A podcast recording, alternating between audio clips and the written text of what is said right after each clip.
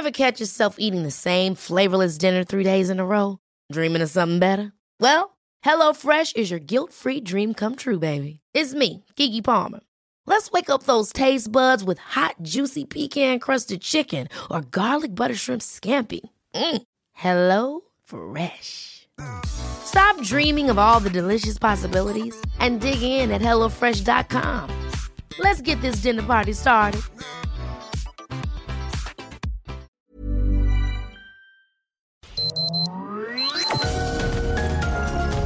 Heraldo Media Group presenta Sergio Sarmiento y Lupita Juárez. Información veraz y oportuna con un toque personal y humano. Por El Heraldo Radio, donde la H suena y ahora también se escucha.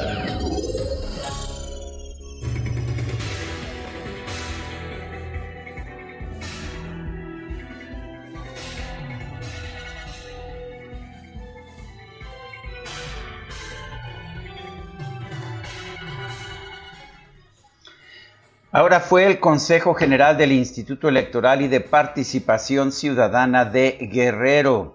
Por unanimidad de votos, los consejeros guerrerenses retiraron el registro a Félix Salgado Macedonio como candidato de Morena al gobierno de la entidad. Hicieron efectiva así la sanción que se impuso el 25 de marzo por el Consejo General del INE por no presentar su informe de gastos durante la precampaña. Durante la sesión extraordinaria del Consejo General, el representante de Morena eh, ante el Instituto Local, Carlos Alberto Villalpando Millán, calificó como incongruente la determinación del órgano electoral nacional debido a que su partido mantiene un acuse que comprueba que sí presentó el informe de gastos de precampaña, aunque lo hizo fuera de tiempo. Este argumento fue contrario al que en días pasados esgrimió la dirigencia de Morena y el propio Félix Salgado Macedonio, ellos señalaron que no se habían presentado los informes de gastos porque no hubo un periodo de precampaña establecido. Ahora lo que se dice es que sí se presentó el informe, pero que fue extemporáneo. La sanción, la sanción solo se encuadra en caso de que no se presente el referido informe, circunstancia que en el caso no acontece toda vez que obra en nuestro poder el acuse de recibo del informe referido sin que el Instituto Electoral se pronuncie o se haya pronunciado al respecto de dicha presentación, es lo que dijo el representante de Morena ante el Instituto Electoral Local de Guerrero. Son las 7 de la mañana con dos minutos. Hoy es martes 30 de marzo del 2021. Yo soy Sergio Sarmiento. Quiero darle a usted la más cordial bienvenida a El Heraldo Radio. Lo invito a quedarse con nosotros. Aquí estará bien informado, por supuesto, también podrá pasar un rato agradable, ya que Guadalupe Juárez y yo, pues nos gusta darle a usted el lado amable de la noticia si la noticia lo permite y nuevamente transmitiendo con sana distancia.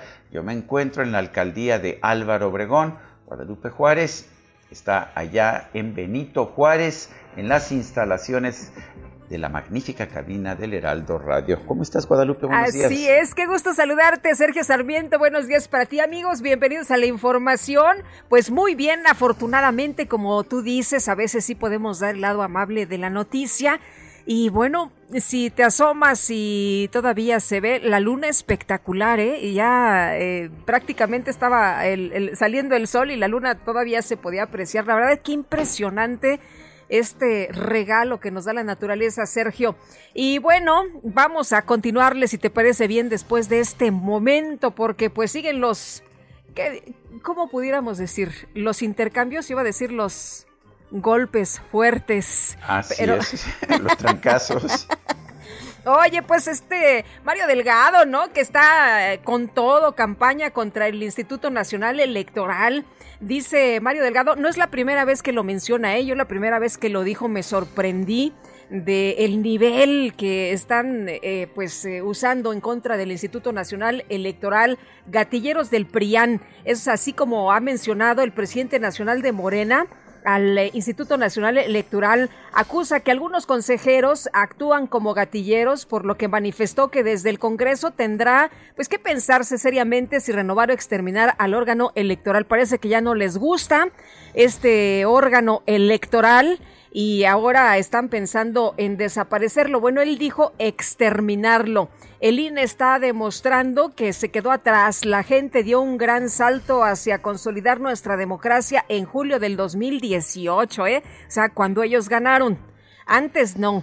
Y la institución electoral sigue atorada en el pasado, sigue con las prácticas del PRIAN y va a haber que pensar muy seriamente qué hacemos, pero estos consejeros ya les quedó grande el saco. Yo creo, dijo eh, pues Mario Delgado, que no solo se debe pensar en los temas de las personas, sino en la institución en conjunto, que garantice una auténtica democracia en conferencia de prensa ya en Villahermosa, acusó que algunos consejeros electorales están actuando como gatilleros en lugar de ser árbitros imparciales, por lo que los invitó a enfrentar a Morena a través de las urnas y no señaló disfrazados de árbitro cargando la mano hacia un partido. No podemos permitir un retroceso en el avance democrático. La democracia que hoy tenemos en el país es resultado de una lucha del pueblo de México de muchos años y ahora la derecha pretende utilizar a las instituciones o a la institución electoral para frenar el movimiento. Me recuerda un poco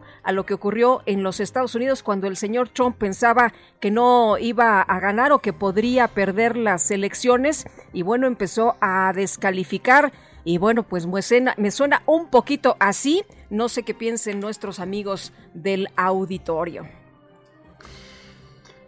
Bueno, y en otros temas, un guatemalteco murió en un retén del ejército que se había establecido a pocos metros de la frontera entre México y Guatemala, esto en el municipio de Mazapa de Madero.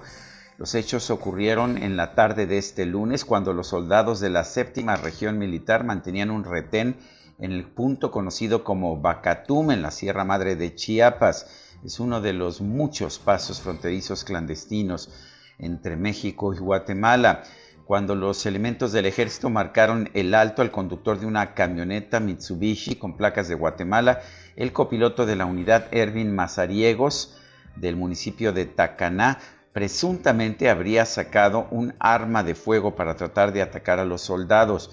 Los militares accionaron sus armas y cayó sin vida este joven guatemalteco.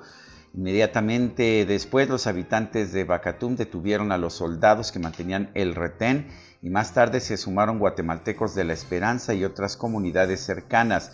Los soldados fueron llevados, escuche usted, a territorio guatemalteco, pero los habitantes o familiares de la víctima no han dicho si quieren alguna indemnización o hacer justicia por propia mano.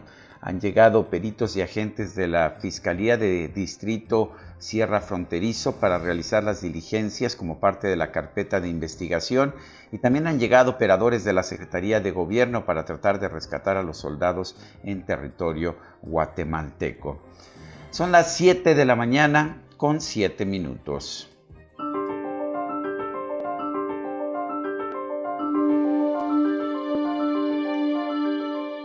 Y vamos a la frase del día. De todos modos voy a ser el gobernador de Guerrero.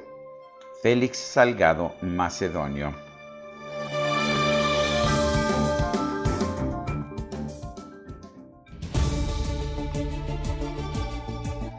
Y bueno, vamos a las preguntas. Las preguntas. Ayer preguntábamos temprano en la mañana lo siguiente. ¿Estaría usted de acuerdo en eliminar al INE?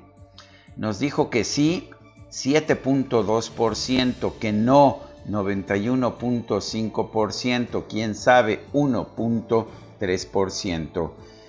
Esta mañana ya he colocado en mi cuenta personal de Twitter, arroba Sergio Sarmiento, la siguiente pregunta. ¿Por quién votaría hoy para diputados? Eh, la primera posibilidad es Morena, Partido del Trabajo y Partido Verde. 4.4% se pronuncia por esta posición. PAN, PRI y PRD 85.3%. Otros 10.4%. En 27 minutos hemos recibido 2.349 votos. Las destacadas del Heraldo de México. Y ya está con nosotros Itzel González aquí en la cabina con las destacadas. Itzel, ¿cómo te va? Muy buenos días. Lupita, Sergio, amigos, muy buenos días. Excelente martes. Se va, se va, se va el mes de marzo. Estamos a 30 de marzo del 2021, el último brinquito porque sí tenemos 31 y ya comenzamos el cuarto mes de este 2021 que literalmente se nos está yendo como agua. Lupita, Sergio, amigos, Qué también. rápido, sí. Mucha información. Estamos de vacaciones y de todas maneras tenemos muchísima información que se publica en el Heraldo de México, así que comenzamos con las destacadas. En primera plana, alivian economía, remesas superan al petróleo y turismo. Ingresos por envíos de mexicanos en el extranjero alcanzan 40 mil millones de dólares. La exportación de crudo tuvo 17 mil 400 millones de dólares. El sector turístico, 11 mil millones de dólares. País, batalla concentrada, Morena defiende solo a tres fueron los únicos ratificados en las listas de candidatos a diputados e irán a tribunales. Ciudad de México, Polo Económico, Vallejo y Desarrollo Incluyente con 65% de la superficie destinada a una zona industrial. El polígono es una oportunidad integral de negocios de acuerdo a Claudia Sheinbaum. Estados Quintana Roo aplican impuesto a turistas, cargan cuota de 224 pesos a extranjeros por vacacionar en el Caribe mexicano. Orbe en Estados Unidos rebrota virus pese a vacunas. Aunque la inmunización avanza, se reportan 60 mil casos al día. Joe Biden alerta de variantes. Meta selección mexicana doble espina tras caer con Gales. El Tri se mide a Costa Rica, el primer equipo que le sacó un empate en la era del Tata Martino. Y finalmente, en mercados procedentes de avión bajan los turistas foráneos. Ya van 12 meses de caída de visitantes. Sectur espera 30 millones 400 mil turistas en todo el año. Lupita, Sergio, amigos, hasta aquí las destacadas del Heraldo. Feliz martes. Gracias, Itzel. Muy buenos días. Son las 7 de la mañana con 11 minutos. Vamos a un resumen de la información más importante de este martes 30 de marzo del 2021. El Consejo General del Instituto Electoral y de Participación Ciudadana de Guerrero retiró formalmente el registro del senador con licencia Félix Salgado Macedonio como candidato de Morena al gobierno del estado. Sin embargo, el Instituto Electoral de Guerrero también reconoció que no hay información de que Félix Salgado Macedonio haya sido registrado por Morena como precandidato a gobernador. El dirigente nacional de Morena, Mario Delgado, denunció que el Instituto Nacional Electoral busca alterar la voluntad ciudadana al cancelar las candidaturas de los abanderados de su partido. Curiosamente, todos candidatos que traen una ventaja muy grande en las encuestas, lo cual pues está el INE alterando la voluntad de la gente, una regresión autoritaria. El dirigente del PRI en Guerrero, Héctor Presa Patrón, lamentó que Félix Salgado Macedonio haya amenazado con impedir las elecciones en el estado si no restituyen su candidatura a gobernador. Afirmó que estas declaraciones representan un atentado contra los derechos de los ciudadanos. El diputado Porfirio Muñoz Ledo afirmó que la dirigencia nacional de Morena le aplicó un veto para que no pueda buscar su reelección aseguró que es un acto moralmente deleznable, políticamente inaceptable y jurídicamente impugnable. Compitió con Mario Delgado, ¿verdad? Por la dirigencia nacional del partido, ya ves. Que se nota, ¿verdad? Se, se nota, se nota. Oye, y la coordinadora del PRD en la Cámara de Diputados, Verónica Juárez, exigió a la bancada de Morena y sus aliados que la iniciativa de reforma a la ley de hidrocarburos que envió el Ejecutivo no sea aprobada en fast track y permitan que se establezca una discusión amplia sobre el tema. La Organización Nacional de Expendedores de Petróleo, la ONEXPO, señaló que la reforma a la ley de hidrocarburos presenta elementos contradictorios a los principios y reglas establecidos en la Constitución para la participación del sector privado en ese sector. Y el Instituto Mexicano para la Competitividad advirtió que esta reforma propuesta por el presidente podría afectar el clima de inversión en nuestro país, especialmente después de la aprobación de la reforma a la ley de la industria eléctrica.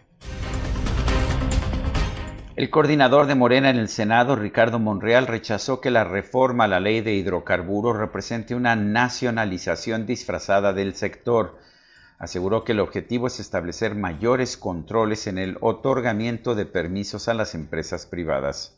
No es exacto lo que se ha dicho y que es lo dominante en que se trata de una expropiación disfrazada o simulada o una nacionalización de esta industria dedicada a privados. No, no es así, es inexacta esta aseveración y es totalmente alejada de la realidad.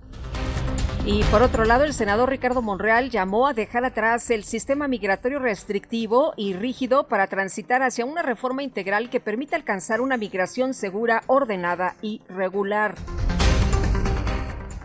El Senado aprobó solicitar a la Secretaría de Relaciones Exteriores que fortalezca el diálogo con el gobierno de los Estados Unidos en materia de respeto a los derechos humanos de los migrantes y en el combate al tráfico de drogas y de armas. El gobierno de Guatemala decretó el estado de prevención en su frontera con Honduras para evitar el ingreso de una nueva caravana migrante. El Instituto Nacional de Migración de México confirmó que Victoria Esperanza Salazar, la mujer salvadoreña que murió tras ser sometida por policías de Tulum, Quintana Roo, tenía residencia permanente en México como refugiada.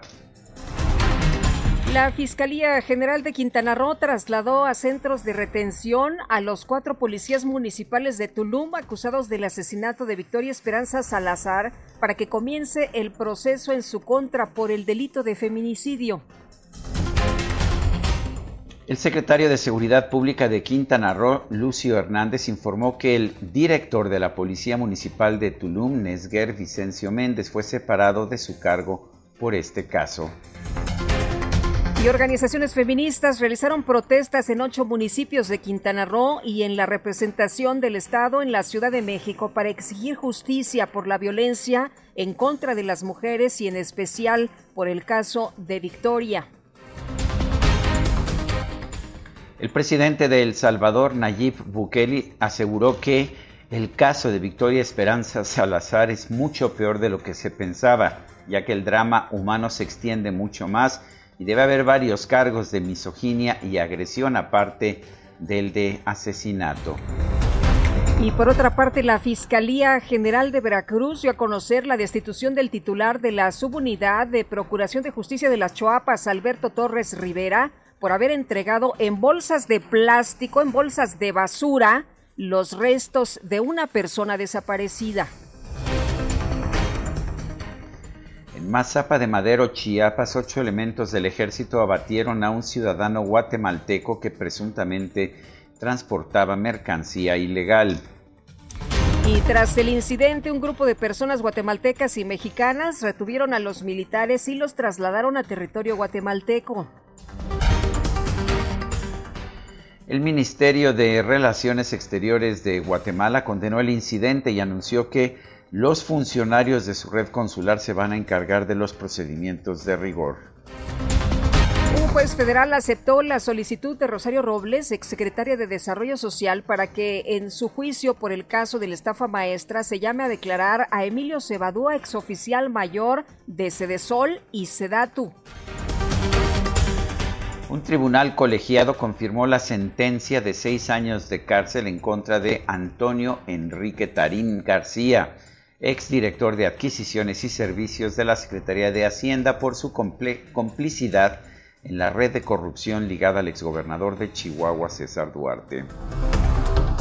Y el secretario de Hacienda Arturo Herrera aseguró que con el ritmo actual de vacunación contra el COVID-19 en México, en algunos meses el país podría estar en una situación parecida a la que había antes de la pandemia. Estamos a punto de entrar ya a, la salida. Los ritmos de vacunación en México nos indican que en algunos meses más nosotros vamos a poder estar regresando a una situación muy parecida a la que teníamos antes de la pandemia que sí, porque va el 6% de población vacunada hasta este momento. Con una dosis. Y hay que recordar que muchas de las vacunas requieren de dos dosis, casi todas, de hecho todas las que se están aplicando en nuestro país. El subsecretario de Prevención y Promoción de la Salud, Hugo López Gatel, criticó a los medios de comunicación que difundieron cifras sobre el exceso de mortalidad en México y lo atribuyeron al COVID-19 señaló que esta situación se debe a una interpretación errónea de la información. Y lo que pudimos ver a lo largo del fin de semana eh, parecía como que era la primera vez que medios nacionales se encontraban con esta información. Entonces, insisto, no se me vayan a ofender, con todo respeto, pero sí sería muy útil que los medios de información, tele, radio, desde luego los periódicos, sobre todo de alcance nacional, eh, le dieran seguimiento a las cosas. Bueno, pues estaría bien que hubiera explicado de dónde salen los números que proporcionó la propia Secretaría de Salud en lugar de hablar de los medios de comunicación. Y en su reporte diario, la Secretaría de Salud dio a conocer que en México hay 201.826 muertos por COVID-19 y 2.227.842 casos confirmados, aunque algunos especialistas nos dicen que hay más de 400.000 personas muertas. Un estudio de los Centros para el Control y la Prevención de Enfermedades de los Estados Unidos confirmó que las vacunas contra el coronavirus de Pfizer y BioNTech, así como la fórmula de Moderna, reducen el riesgo de infección en 90% a las dos semanas de recibir la segunda dosis. Y en información de los deportes, este martes la selección mexicana sub-23 va a disputar la final del preolímpico de la CONCACAF frente a la selección de Honduras.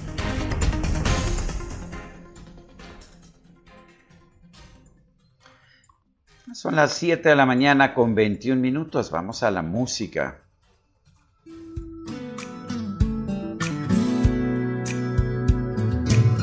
If I can reach the stars, pull one down for you, shining on my heart, so you could see the truth. And this love I have inside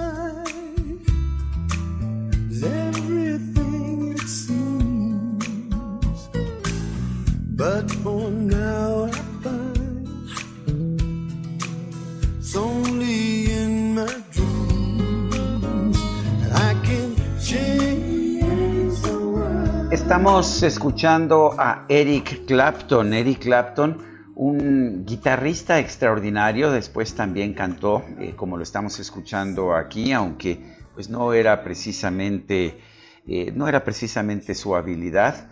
Eh, sin embargo, es un músico, un músico británico nacido en Surrey, en Inglaterra, que tuvo un gran impacto, ha tenido un gran impacto en la música contemporánea, en el rock and roll. En primer lugar, por, porque fue uno de los grandes maestros de la guitarra desde los años 60 junto con Jimi Hendrix cuando él participó en el supergrupo llamado Cream. Todo el mundo pues lo veía y decía qué gran guitarrista. También participó en The Yardbirds, otro grupo muy importante allá de los años 60. Vamos a estar escuchando a Eric Clapton, quien nació el 30 de marzo de 1945. Está cumpliendo 76 años de edad. No sé si te guste eh, Guadalupe, pero es todo un personaje en la música Eric Clapton. A mí me encanta, Sergio, ¿cómo no? Por supuesto, y me da mucho gusto que lo podamos compartir esta mañana con nuestros amigos del auditorio. Y vámonos rápido a las calles de la Ciudad de México, Lupita. Rapidito, Israel Lorenzana, ¿qué tal? Muy buenos días. Sergio Lupita, muchísimas gracias. Un gusto saludarles esta mañana. Estamos ubicados en el municipio de Catepec, en el Estado de México, y es que se registra una fuga de combustible, aparentemente gasolina, esto en el interior de la planta de bombeo de la Conagua, ubicado sobre la avenida central, en la zona también conocida como la Curva del Diablo o el Caracol, aquí en Catepec, Estado de México. Personal de bomberos está trabajando, están dispersando con agua los gases que se levantan a consecuencia de esta fuga de combustible. Lo que sí hay que señalar es que la circulación está totalmente desquiciada en toda esta zona. Para nuestros amigos que vienen a través de la avenida central Carlos Juan González, van a encontrar cortes viales a la altura de la avenida Primero de Mayo, esto frente a la colonia Las Américas, procedentes de la Texcoco Lechería. Hay que utilizar como alternativas la México Pachuca, la vía Morelos o también el circuito exterior mexiquense para desplazarse hacia la Ciudad de México. Continúan las labores por parte de los servicios de emergencia y por supuesto nosotros vamos a seguir muy al pendiente. Sergio Lupita, la información que les tengo. Gracias Israel. Hasta luego. Buenos días. Y vamos a una pausa, regresamos en un momento más.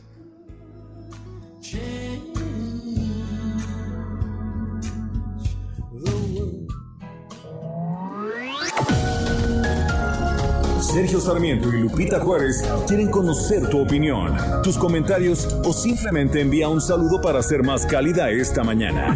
Envía tus mensajes al WhatsApp 5520 109647.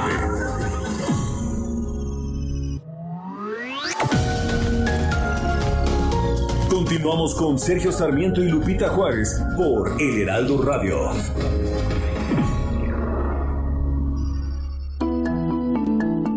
Hoy 30 de marzo se celebra el Día Mundial del Trastorno Bipolar, una enfermedad que oscila en todo el mundo y que no es algo que se pueda tomar a la ligera, ya que es una enfermedad neurobiológica que debe tener su tratamiento. Esta condición afecta a millones de personas y es cuando se pueden tener diferentes cambios de ánimo, de la energía y de otras condiciones físico-neurológicas que podrían no tener una explicación en el primer momento. Es por ello que las personas que enfrentan el llamado trastorno afectivo bipolar deben tener un importante cuidado, ya que si bien son condiciones con las que ya se presenta su cuerpo, cada persona es responsable de su cuidado. Es decir, si bien esta enfermedad es neurobiológica, sí se debe de acudir con un especialista y seguir un tratamiento de acuerdo a la condición que se presente y que en muchas ocasiones puede ser hasta de manera permanente. Sin embargo, de ninguna manera se maneja que las personas con esta enfermedad no puedan realizar una vida normal o muy cercana a ella. Incluso pueden tener familia y un trabajo que les permita tener algún ingreso. De acuerdo con la información de la red de salud Christus, señala que solo en el caso de las mujeres sí se debe de consultar con su médico cuando puede ser el momento idóneo para poder embarazarse y no sufrir algún tipo de recaída afectiva principalmente. Uno de los hombres que lo vivió fue el pintor Vincent Van Gogh y por ello habría sido dado que este 30 de marzo la conmemoración de este hecho como un homenaje.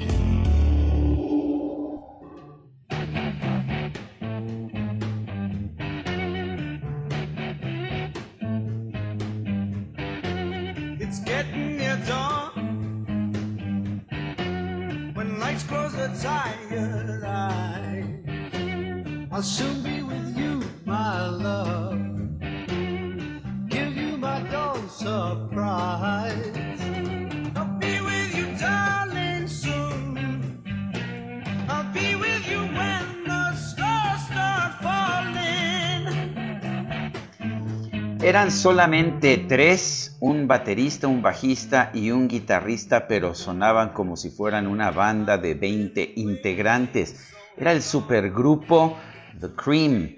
Este surgió allá en el Reino Unido en 1966, formado por Ginger Baker, baterista, Jack Bruce en el bajo y Eric Clapton en la guitarra. Con esta canción que estamos escuchando, Sunshine of Your Love, La luz de tu amor o La luz de sol de tu amor, eh, se hicieron famosos y de inmediato mostraron que había un enorme grupo ahí, un grupo con un guitarrista en particular. Los tres eran virtuosos, pero el guitarrista Eric Clapton, eh, que había pertenecido anteriormente a los Yardbirds, eh, estaba en un plan de que todos los guitarristas lo veían y decían, este es el mejor de nuestra generación.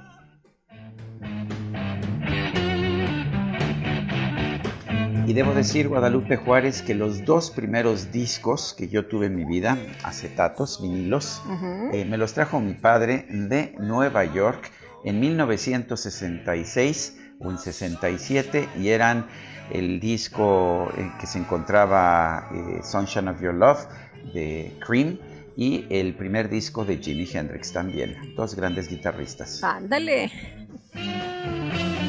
Escucha a Eric Clapton. Dice Kike que qué consentido, hombre. Ya ves.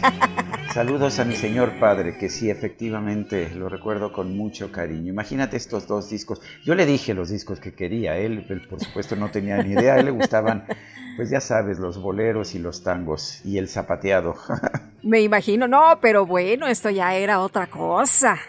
Era... Conociste bien a mi padre, tú. Sí, mi cómo no, sí. cómo no, lo conocí bastante bien, me da gusto recordarlo esta mañana y no me lo imagino disfrutando esta música. No, no era su tipo de música. No era pero su hit. fíjate qué valiente me los trajo y Qué yo creo que durante días no hice otra cosa que tocar esos dos discos. Hombre, qué bien, qué bien. Y seguramente muchos de nuestros amigos están también recordando, ¿no? Aquellas buenas, buenas épocas. Oye, y rapidito los mensajes. Muy buen martes a todos. Hoy mi mami cumple 81 años. Por favor, salúdenla ya que es una de sus fervientes fans. Se llama Albertina Feregrino. Muchas gracias. Diana Vázquez, pues para doña Albertina. Un fuerte abrazo con nuestro afecto y pues ojalá pudiéramos acudir al mole. Pues sí, ¿verdad? Que nos inviten. Fíjate, Carlos Hurtado dice, es un reto describir en los cortes todo lo que ha sido Eric Clapton. Había una pared en Londres que decía, Eric Clapton is God. Eric Clapton es Dios. Así nada era la más, admiración por nada este más. Ay, estos jóvenes rebeldes, ¿cómo se atrevían a comparar? Ya ves. Qué barbaridad. Bueno, dice otra persona, desde ayer ha circulado en diferentes grupos de WhatsApp información sobre la vacunación en el Estado de México, Naucalpan, Tlanepantla, Cuautitlán, pero la misma, al mismo tiempo ponen mensajes de fake news. ¿Saben algo ustedes? Acá eh, las hemos visto, pero están muy emocionadas. Ayer en Huizquilucan estuvo en la Universidad de Anáhuac la vacunación, pero de estos municipios hay duda. Saludos como siempre, José Antonio Gómez Bauche. Eh, creo que ya hay, este, de hecho, ya, ya están definidos los municipios del Estado de México que van a recibir la vacuna esta semana. Ahora le pedimos a nuestro equipo de producción que nos busque, que nos busque esos municipios, así como hemos dado las alcaldías de la Ciudad de México. Creo que es ah, importante. Vamos, mientras tanto, a otras ah, informaciones. Guadalupe. Sí, tiene que ver con el COVID-19 en nuestro país y las muertes que se han registrado hasta este momento. De acuerdo con las cifras de la Secretaría de Salud de este lunes, eh, pues en las últimas 24 horas se registraron 203 muertes por el contagio de COVID-19. Así ascienden a 201 mil 826 personas muertas en nuestro país por COVID-19 y esto lo ha informado eh, José Luis Salomía, quien es el director de epidemiología de la Secretaría de Salud. Por cierto que eh, López Gatel dio a conocer que hoy habrá una eh, información en la tarde en esta conferencia que da eh, por las tardes para pues reportar Sergio de estas cifras de los 321 mil muertos que se dan a conocer precisamente por la propia Secretaría de Salud. Ayer López Gatel se enojaba porque decía que los medios no entendían y no sabían presentar las cifras, pero por lo pronto, de manera oficial, lo que se da a conocer, pero es una cifra de todas formas terrible, 201.826 muertes confirmadas por COVID-19. Y supongo, Guadalupe, que en Iztapalapa no quieren que se emborrache el coronavirus.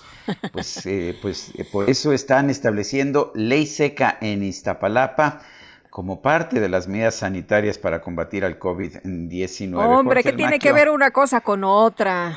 Una cosa con la ostra. Bueno, vamos con Jorge Almaquio que nos dé la información. Hola. Hola, ¿qué tal, Sergio? Lupita, ¿cómo te va? Muy buenos días a los amigos del auditorio. Efectivamente, en Iztapalapa habrá ley seca como parte de las medidas sanitarias para combatir al COVID-19 durante la Semana Santa. La suspensión de venta de bebidas alcohólicas se da en envase cerrado y al copeo los días jueves 1, viernes 2 y sábado 3 de abril, en las que personal de la alcaldía realizará recorridos conjuntos con elementos del Instituto de Verificación Administrativa para supervisar que se cumpla la medida. La alcaldesa Clara Brugada informó esta situación y también dijo que tienen preparados eh, otros operativos por la 178 representación de la Semana Mayor y para la venta del mercado de pescados y mariscos de la Nueva Viga con el fin de evitar aglomeraciones y posibles contagios de SARS-CoV-2. Indicó que, bueno, pues hace el llamado precisamente para que pues se cumplan con todas las medidas sanitarias. Pero escuchemos. Es un llamado a la responsabilidad y a la conciencia de todas y todos. No podemos bajar la guardia. Tenemos que mantener las medidas de protección y cuidado para evitar contagios y pérdidas de vida. Indicó que un centenar de servidores públicos vigilarán que se respete el confinamiento en la Catedral de Iztapalapa donde se escenificará la 178 representación de la Semana Santa y también para garantizar la aplicación de las medidas sanitarias de las personas que deban ingresar al escenario, lo cual incluye la aplicación de pruebas de detección de COVID-19 en un módulo itinerante. Otros 100 elementos de la Policía Auxiliar y 400 policías de proximidad metropolitana y de tránsito estarán atentos para garantizar la seguridad en la zona. En torno a la nueva viga, la alcaldía y la Secretaría de Desarrollo Económico asignarán a partir de este martes seis eh, a partir de este martes 6 y durante los días que se requiera a 270, 234 elementos para establecer ocho puntos de control de acceso peatonal y vehicular para evitar aglomeraciones en este centro de abasto donde tradicionalmente suele congregarse una cantidad importante, Sergio Lupita, amigos, de consumidores de pescados y mariscos en esta temporada y por ello Clara Brugada pues realizó algunas recomendaciones para evitar contagios en este punto. Escuchemos. Si vamos a, la nueva viga, podamos tener la sana distancia, podamos llevar cubreboca, de preferencia careta, si podemos llevar pues nuestro gel y, y estarnos lavando las manos, pues eso es lo mejor. Así que lo importante es que tengamos esta información de que en la nueva viga se va a hacer un operativo para que se haga una compra con todas las medidas sanitarias. Finalmente, Clara Brugada destacó que personal de la alcaldía también participará en la jornada de vacunación de 262 mil adultos mayores de Iztapalapa que comenzarán el viernes 2 de abril. Sergio Lupita, amigos, el reporte que les tengo. Jorge Almaquio, muchas gracias. Buen día, hasta luego.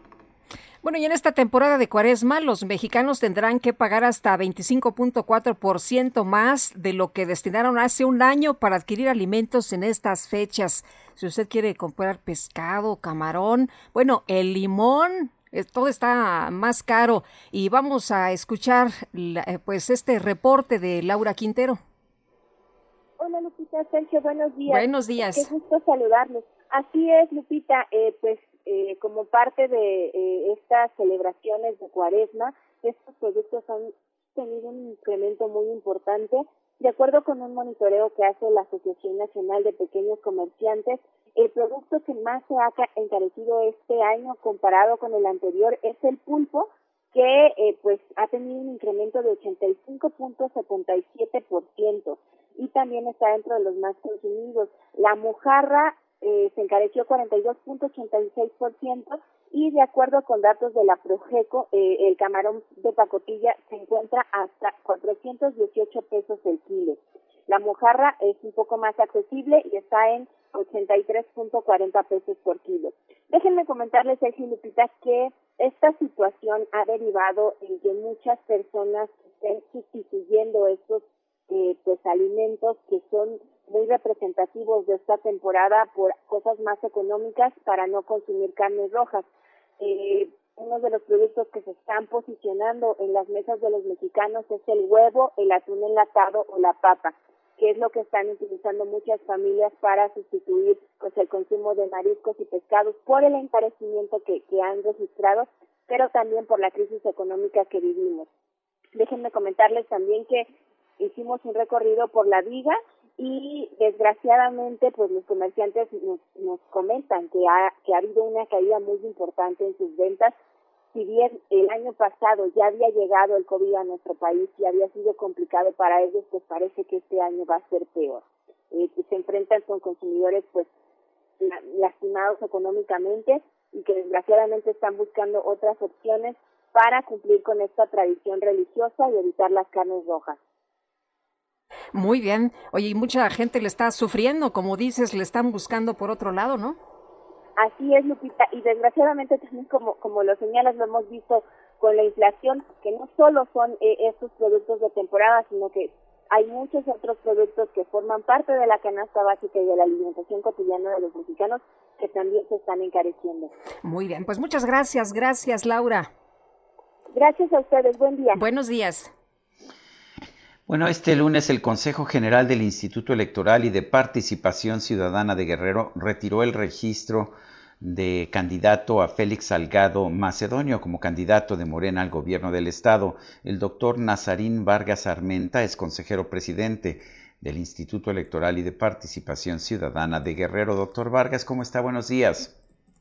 Buen día, don Sergio Sarmiento, a la orden. Muchas gracias por esto. Eh, doctor Vargas, cuéntenos. Eh, eh, hemos visto a un Félix Salgado Macedonio enfurecido, a Morena pues cuestionando las de esta decisión. Sin embargo, el instituto pues tomó la decisión de forma unánime. ¿Cuáles fueron los criterios que se consideraron?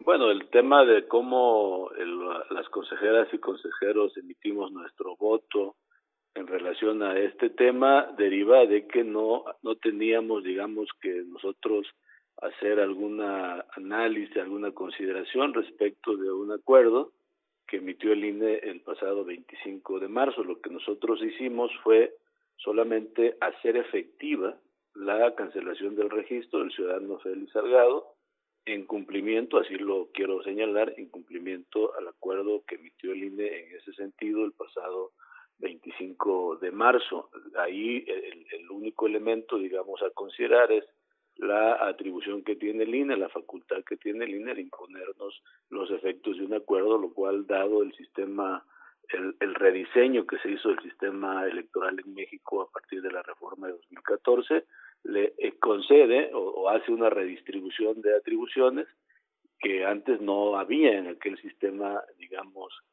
anterior a la reforma de 2014. Entonces, lo que hicimos ayer fue dar cumplimiento, hacer efectiva la cancelación del registro de esta candidatura en cumplimiento del acuerdo del INE del pasado 25 de marzo, que en esos términos nos ordena justamente esto. Eh, doctor, el Instituto Electoral de Guerrero reconoció que no hay información de que Félix Salgado Macedonio haya sido registrado por Morena como precandidato a gobernador. ¿No, tienes, eh, ¿no tienen ustedes esta prueba, estos datos? A ver, el tema de, lo, de la consulta que se hizo por parte del, partido al, al, instituto respecto de si había algún registro de la precandidatura de el ciudadano Félix Salgado, pues eso eh, nosotros teníamos que contestar en el sentido que contestamos, dado que no es un acto, eh, digamos, que ocurra al interior del instituto electoral. Nosotros no registramos eh, precandidaturas. Ese es un proceso que se lleva a cabo al interior de los partidos políticos. Lo, eh, rendir un informe, informarnos, digamos, al final de quién ha sido seleccionado, pero no no existe esa situación eh, jurídica respecto a que los partidos tengan que registrar ante el instituto, lo registran ante sus institutos políticos. Es un es una digamos, eh, un procedimiento intrapartidario. Por eso no tienen esa información. En ese sentido, pues no tenemos nosotros registro de, de, de, esta candidatura, ¿no? de esta precandidatura. Si entiendo bien, doctor Vargas, lo que hace el Instituto Electoral y de Participación Ciudadana de Guerrero es simple y sencillamente aplicar la decisión del INE. ¿Eso es, eso es lo, que, lo que Eh, ocurrió? Eso es lo que he tratado de, de explicar, Sergio, en cuanto yo señalo que el INE tiene ciertas atribuciones respecto de los procesos electorales, no solamente del federal, sino también de los locales. Y en el ejercicio de esas atribuciones tiene una de las atribuciones que exclusivamente tiene el INE es en materia justamente de fiscalización. Entonces, esa, esa materia no es una materia de la competencia de los órganos públicos locales electorales y al emitir ese acuerdo eh, y, y, digamos ordenar al Instituto de Guerrero el cumplimiento de ese acuerdo nosotros teníamos que hacerlo. Eh, doctor, ¿no le preocupa que Morena pues le aplique o mida con la misma vara a los consejeros del Instituto Electoral Estatal que a los consejeros del INE y que diga que buscan alterar la voluntad ciudadana o que incluso pues se debe extinguirse a este tipo de instituciones? A mí me preocupa que, que no haya condiciones eh, adecuadas para que para que el proceso electoral se siga desarrollando. Yo confío en que el tema habrá de pues plantearse ante el órgano jurisdiccional competente, en este caso la sala superior, y estaríamos en espera de que la sala superior en definitiva pues resuelva el tema, ¿no? Eh, nosotros en eso sí nos preocupa todo, no solamente este caso, sino todo lo que lo que está ocurriendo, digamos, en el entorno o en el contexto en que el proceso se está desarrollando. El caso de Guerrero es un caso, como ustedes saben, eh, eh, especial y el tema de la pandemia, agregar el tema de diferencias que puedan derivarse. Esta es una, puede haber más.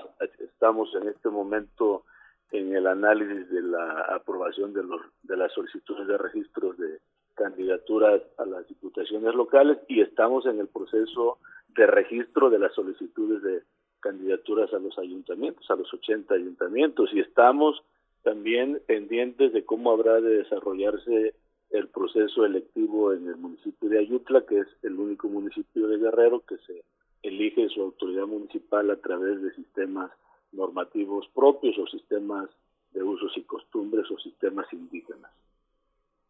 Entonces es una serie de, de datos, no es uno solo, son muchos y sí nos preocupa que eh, sigamos teniendo condiciones favorables a efecto de que el 6 de junio la ciudadanía de Guerrero eh, vaya a la urna y se vote y se haga pues se haga se haga efectivo este derecho político sin atentar o sin descuidar el otro derecho humano que es la salud pública.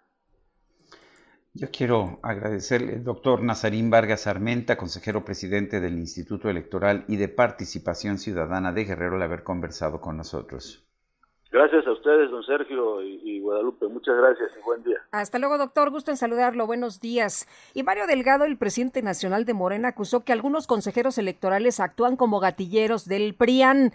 Bueno, no es la primera vez que dice que son gatilleros, que los califica de esta forma y tampoco que pertenecen al PRIAN. Manifestó que desde el Congreso Sí, desde el Congreso se tendrá que pensar seriamente si renovar o exterminar al órgano electoral y yo me pregunto, pues si no les gusta este órgano electoral, entonces ¿cuál órgano institucional electoral les gustaría? Vamos con Paris Salazar. Buenos días, Sergio Lupita. El presidente nacional de Morena, Mario Delgado, consideró que es tiempo de renovar a los consejeros del Instituto Nacional Electoral o bien exterminar al órgano electoral de gira por el estado de Tabasco para revisar la estructura electoral de su partido, el líder de Morena consideró que el INE se quedó atorado en el pasado y que aplica viejas prácticas del PRI y del PAN para frenar a los candidatos. la institución electoral sigue atorada en el pasado, sigue con las prácticas del PRIAN y va a haber que pensar muy seriamente eh, qué hacemos. Pero estos consejeros ya les quedó grande el saco y pues están ahora como yo creo que son las dos cosas. Hay que eh, no solo pensar en el tema de las personas, sino la institución en su conjunto que garantice una auténtica democracia. Señaló que algunos consejeros del INE actúan como gatilleros del PRI y del PAN, ya que son cuotas de estos partidos. Me parece ahora que en lugar de ser árbitros imparciales, están actuando ya como gatilleros del PRIAN. Yo ya les he dicho una y otra vez que respetamos que no coincidan con nuestro proyecto, pero si nos quieren enfrentar, lo hagan por la vía democrática, que se afilien al partido de sus jefes y entonces compitan en las urnas contra nosotros, pero lo que no se vale es disfrazarse de árbitro y cargar la mano hacia un partido. Mario Delgado aseguró que en el INE se aplica la misma estrategia que se utilizó en 2005 contra el hoy presidente Andrés Manuel López Obrador, cuando se buscó que no apareciera en la boleta electoral y que ahora pretenden cancelar el registro de 50 candidatos de Morena para el 6 de junio. Ahora quieren hacer lo mismo con candidatos candidatos además que tienen ya la preferencia de la gente. Está claro que Félix Salgado es el preferido de la gente, lo mismo que Raúl Morón en Michoacán. Y el INE al tratar de bajarlos a la mala, pues lo que está haciendo es vulnerar completamente nuestra democracia. Por su parte, el coordinador parlamentario de Morena, Ignacio Mier, expuso que el INE emprendió una sospechosa embestida contra los candidatos de Morena. Adelantó que su bancada planteará una revisión minuciosa de la actuación del órgano electoral para garantizar la decisión soberana de los mexicanos. Esa es la información. París, muchas gracias por este reporte y lo que decías ayer, Sergio, hay candidatos que sí entregaron sus reportes de gastos de campaña, así de sencillo. Mil, miles de ellos sí los entregaron eh, pudo haber sido una omisión, puede, puede que la ley sea exagerada, estoy de acuerdo, me parece que habíamos hablado ayer del hecho que esta ley no tiene graduaciones, aplica la pena máxima desde el principio, pero es la ley y la pregunta es si le pedimos al INE que solamente aplique la ley de vez en cuando, pues entonces la contienda va a ser mucho más peligrosa, mucho más complicada.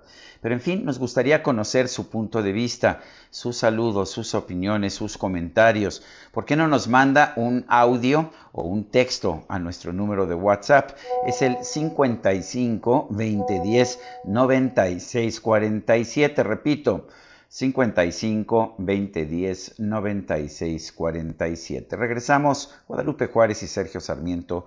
Estamos en el Heraldo Radio.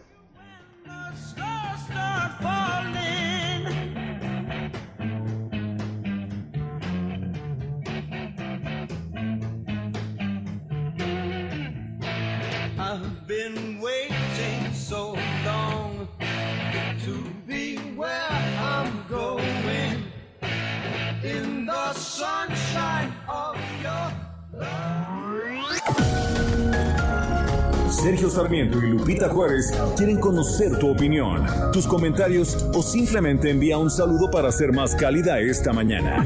Envía tus mensajes al WhatsApp 5520 109647.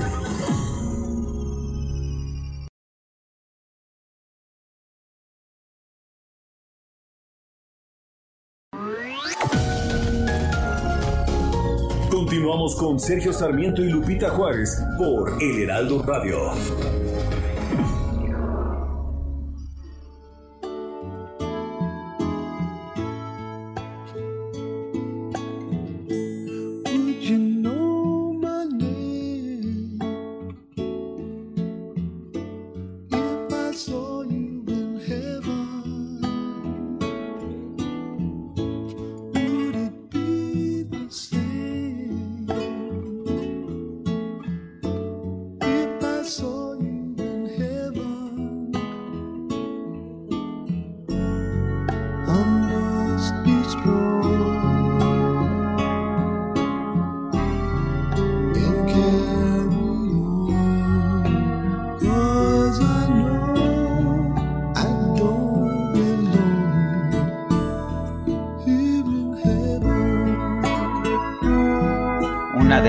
Canciones más emotivas de Eric Clapton no es su rock tradicional con el que se hizo famoso, es una balada, una balada de un amor que pues que no se puede recuperar. Lágrimas en el cielo, Tears in Heaven. La escribió Eric Clapton junto con Will Jennings en memoria de Connor, el hijo de Eric Clapton, quien murió el 20 de marzo de 1991 a los cuatro años de edad al caer del piso 53 de un edificio de Nueva York, de la ciudad de Nueva York, una canción que escribió Eric Clapton para expresar la tristeza que lo agobió por la pérdida de su hijo Connor.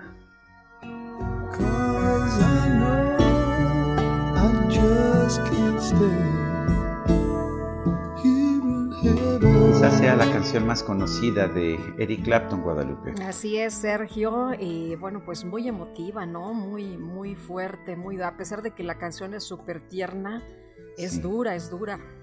Es que tiene, tiene uno que conocer, de hecho, la historia para, para Sí. entender la, pues, la gravedad de- del sentimiento que permea en esta canción.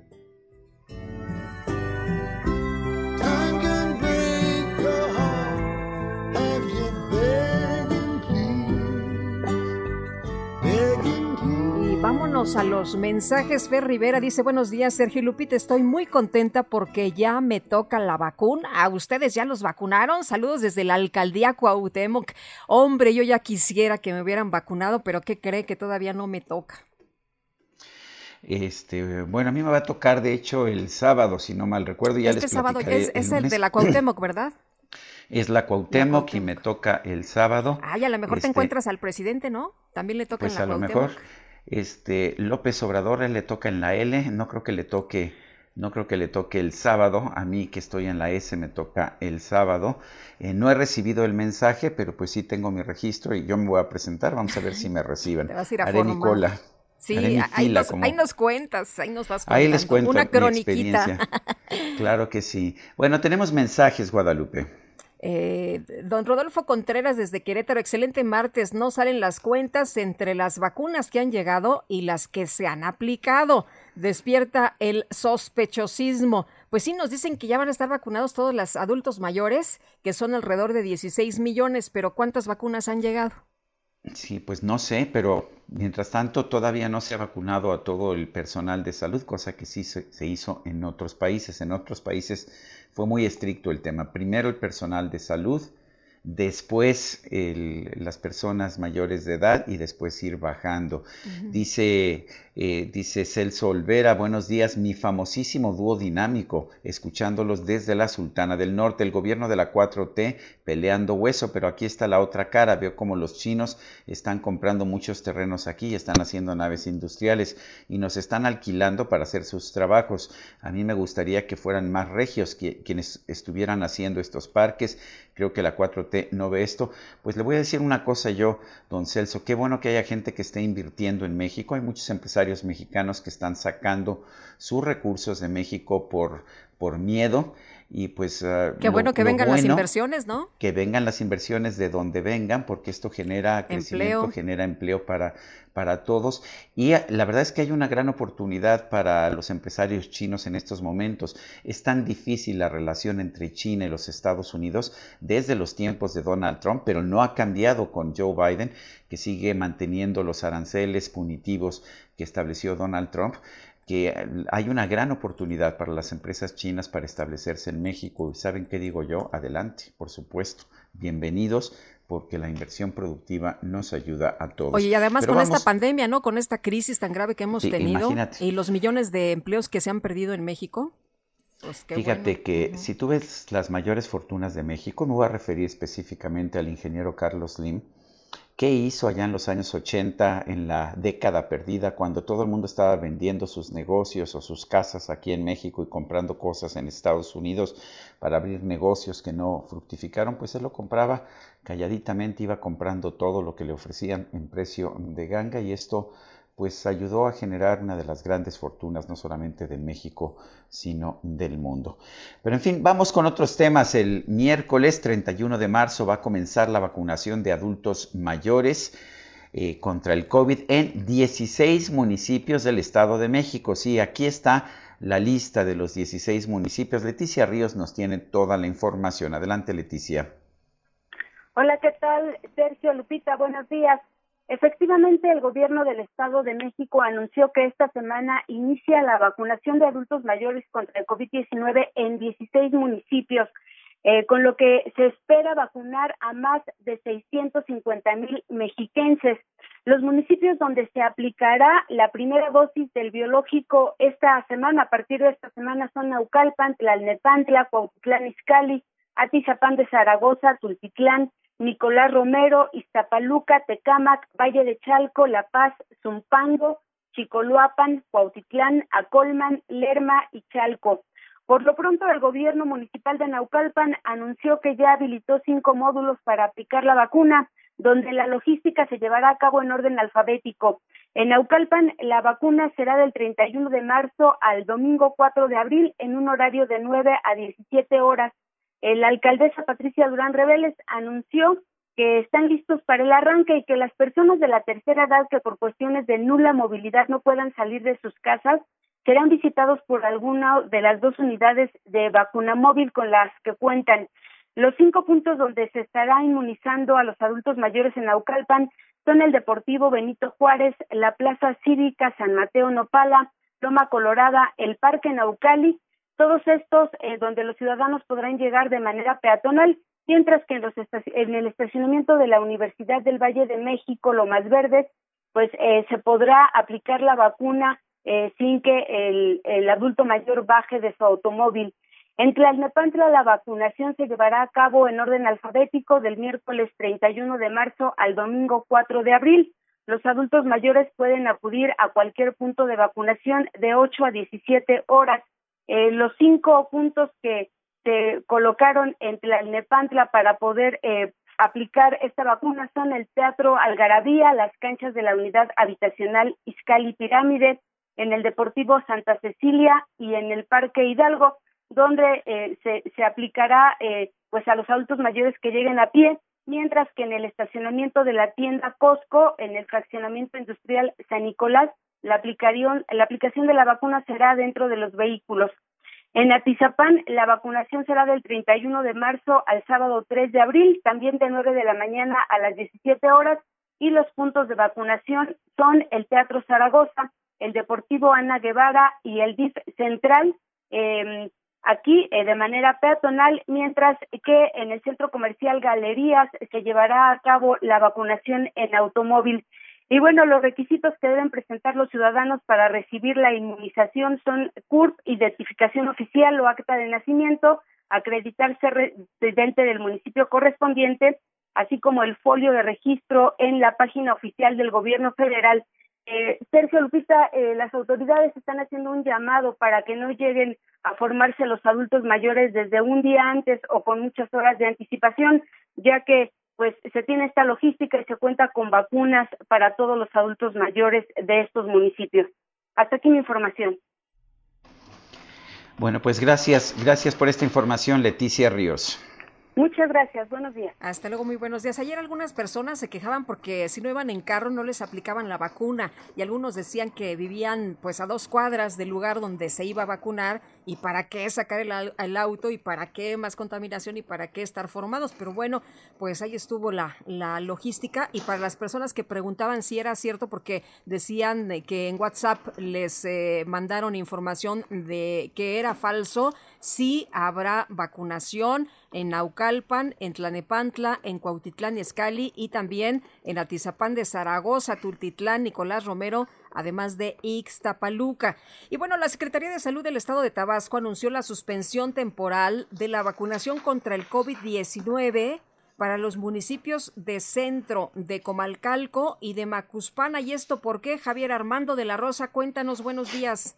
Buenos días, Sergio Lupita. Como usted ya lo menciona, pues bueno, pues este se suspendió la vacunación en estos municipios debido a que precisamente pues la Secretaría de Salud eh, no dice como tal que se les terminaron las vacunas, pero sí mencionan que pues están prácticamente esperando un nuevo cargamento de eh, precisamente de las dosis de las dosis de Pfizer que son las que se están aplicando en estos municipios y es que precisamente el día de ayer por la tarde la Secretaría de Salud pues bueno pues mandó un comunicado en el que dijeron que la vacunación se va a retomar en estos tres municipios del estado hasta que arribe eh, por vía aérea un nuevo lote de las dosis de Pfizer, que son las que se están aplicando. Y pues bueno, pues esto está llamando mucho la atención, ya que la vacunación en Tabasco había sido eh, bastante rápida, no había tenido contratiempo, la gente sí estaba acudiendo a vacunarse los centros de vacunación pues tenían una buena afluencia y estaban atendiendo muy rápido. Sin embargo, pues esta es la segunda vez eh, que se suspende el tema de la inoculación contra el COVID-19 en esta entidad, ya que apenas el pasado eh, jueves por la mañana eh, precisamente se tuvo que suspender la vacunación en los módulos instalados aquí en la ciudad de Villahermosa, en el municipio de Centro,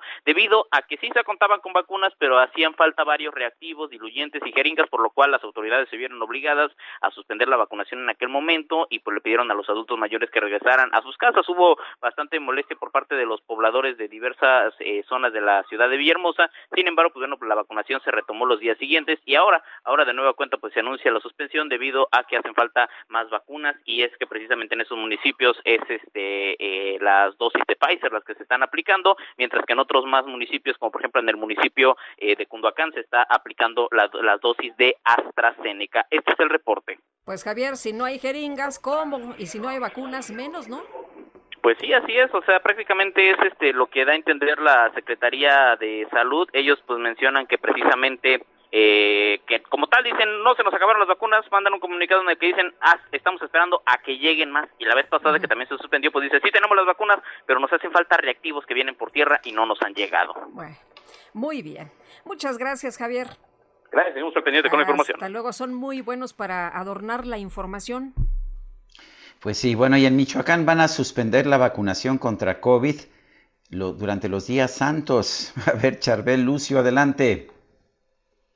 Lupita, buenos días. Eh, les comento, autoridades sanitarias de Michoacán indicaron que debido a la movilidad que se registra en estos eh, días santos de gente que sale a vacacionar, se determinó suspender la aplicación de los biológicos y reanudar la vacunación hasta el lunes 5 de abril en los siete municipios donde actualmente se encuentra activa la vacunación, incluida la ciudad de Morelia, capital de Michoacán. En esta ciudad se han vacunado cerca de 51 mil personas de la tercera edad y se espera que para el jueves próximo se haya terminado de vacunar a todo el padrón de solicitantes. De los 11 centros de vacunación que se aperturaron en Morelia, solo tres estarán funcionando hoy y mañana, previo a esta suspensión por los días santos y los solicitantes eh, pueden acudir incluso sin cita ya que esta dinámica de eh, las llamadas telefónicas para agendar la fecha y hora de aplicación, al menos aquí en Morelia, no funcionó y la mayoría de los adultos que han tenido acceso al biológico eh, ha sido pues a través de formarse en los centros de vacunación y esperar a que se les aplique. Ese es mi reporte desde Michoacán. Muy bien, gracias Charbel. Bueno, gracias a Charbel Lucio. Oye, y, pues este está raro, ¿no? Que suspendan la vacunación durante los días santos. A mí me parece que es un error, pero en fin, de hecho, a mí me toca este sábado, 3 de abril. Ah, de hecho, ya, ya gracias a una de nuestras radioescuchas, Miriam Nosti, me dijo que pusiera el CURP en la página de vacunación de la Ciudad de México. Ya lo hice y ya vi que me toca el sábado a las 3 de la tarde allá en la colonia Roma este, y creo que me puedo ir hasta caminando. Eh, y bueno, este, pues no, no tanto así como caminando, no, pero sí está bastante, bastante cerca, o sea que pues allá me iré este, este próximo fin de semana. Muy bien, oye, y vámonos ahora con Mónica Reyes. Muchas gracias, Sergio Sarmiento, Lupita Juárez, qué gusto estar con ustedes esta mañana. Y vamos a platicar con Dina Marín, ya la conocen muchos de ustedes y ¿qué creen? Pues tiene que ver con el amor, con el placer, con la potencia. Siempre estos temas a hombres y mujeres como que de repente te da pena platicar, pero de repente pides consejos. Pero bueno, dices, ay, ¿qué hago para poder tener una buena relación íntima? Mi querida Dina Marín, adelante, te escuchamos. Moni, ¿cómo están? Un gusto iniciar este día con ustedes y justamente va a ser un buen inicio en todos los sentidos y en la vida sexual también. Siempre se puede y a partir de esta información, créanme, va a mejorar esta parte que es parte de nuestra salud. 800 230 mil, el teléfono para que ya lo tengan a la mano y pueden ir visitando si quieren nuestra página que es compralo.tv. Pero además hoy hay una gran oportunidad. Les cuento, los productos y tratamientos para lograr tener más placer sexual, más potencia, más duración, han revolucionado estos últimos años la práctica sexual. La han aumentado un 28%. Productos, por ejemplo, como las pastillas azules, pues sí lo lograron aumentar esta parte, pero tenían un efecto secundario, un efecto colateral, y el efecto era breve no vale la pena ya arriesgarse tanto porque el día de hoy ya tengo esto que es un lanzamiento a nivel mundial. Black is the new blue, el negro es el nuevo azul, está en México y es el suplemento más vendido que puede existir, sin efectos secundarios, cero efectos colaterales y además los resultados duran para siempre. Así que tengas la edad que tengas, date este regalo y esta oportunidad. El día de hoy yo te conseguí que si compras uno, el segundo sea regalo. Entonces creo que es muy buena forma de comprobarlo. Ahorita compras uno y el segundo gratis. marca inmediatamente ya en este instante pueden solicitar esto al 800 230 mil. Muy bien, pues a marcar amigos, es importante que se animen. Gracias Dina, buen día. Regresamos con ustedes. Sergio Sarmiento, Lupita Juárez, adelante. Gracias, Mónica Reyes. El fiscal regional del municipio de Las Choapas, en Veracruz, Lenin Juárez Jiménez, fue destituido de su cargo luego de que el colectivo Madres en Búsqueda Coatzacoalcos denunció que las autoridades entregaron a una mujer los restos de su hijo en una bolsa de plástico. Lenit Enríquez Orozco, el representante del colectivo Madres en Búsqueda Coatzacoalcos, la tenemos en la línea telefónica. Eh, señora, eh, señora Lenit Enríquez, gracias por tomar esta llamada. Cuéntenos eh, cómo estuvo esta situación, cómo se enteraron, cómo le dieron seguimiento al caso de esta entrega de los restos humanos en una, pues en lo que era una bolsa de basura. Claro que sí, pues muy buenos días a todos, a tu audiencia. Eh, pues fíjate que eh, nosotros estuvimos ahí en el lugar de los hechos, estuvimos acompañando a la familia desde unos días antes cuando ella recibe un anónimo en donde le señalaban en dónde estaba pues su familiar, ¿no? Entonces, desde ahí nosotros empezamos a dar seguimiento porque la fiscalía no no no estuvo al margen de la situación, se negaba a ir al lugar de los hechos, eh, incluso le hizo mención de que muy probablemente la nota era falsa. Sin embargo, eh, pues intuición de madre, como se le puede llamar, la señora no se equivocó, fue al lugar, estuvo ahí, vio estas partes de la osamenta, la vestimenta con la que estaba última vez visto su hijo vestido y fue así como ella ella encuentra a su hijo ella encuentra los restos y le hace parte a la fiscalía y posterior a eso pues la fiscalía le entrega así así como se ve en la foto una bolsa con los restos y después de identificarlo claramente pues se lo entrega a Natalia que es la de la foto los restos de su hermano. Eh, Lenit, eh, muchas veces, eh, bueno, es terrible esta fotografía, ¿no? Muy dolorosa de, Natalia sentada ahí, pues observando la bolsa, esta bolsa de, plástico negra donde acostumbramos a meter la basura. Muchas veces se tiene que enfrentar a la indiferencia de las autoridades. cuéntenos, ¿qué, pues, ¿qué pensaron ustedes cuando les entregaron los restos así? Pues en ese momento, honestamente, lo que pensaba, yo lo que pensaba, yo también soy víctima de, de, un desaparecido, yo tengo a mi hermano desaparecido, entonces en ese momento lo que pasaba por mi mente era que yo no quería ser Natalia y no quería que ninguna mamá pasara lo que Natalia en ese momento estaba pasando. No deseaba que mi hermano Jonit o el área o ningún desaparecido fuera entregada de esa manera. No es de humanos entregar a alguien así. Eso pasaba por mi mente. ¿Qué, qué, pasa ahora? Eh, ya ha sido, pues, ha sido eh, destituido el fiscal regional. ¿Es suficiente? No. Eh, nosotros las víctimas de desaparición aquí en el estado de Veracruz hemos tenido ya en otro periodo, en otro momento, mesas de trabajo con la Fiscalía General y hemos siempre hemos eh, señalado las inconsistencias de, la, de los fiscales. Y es una manera de simplemente cambiarlos.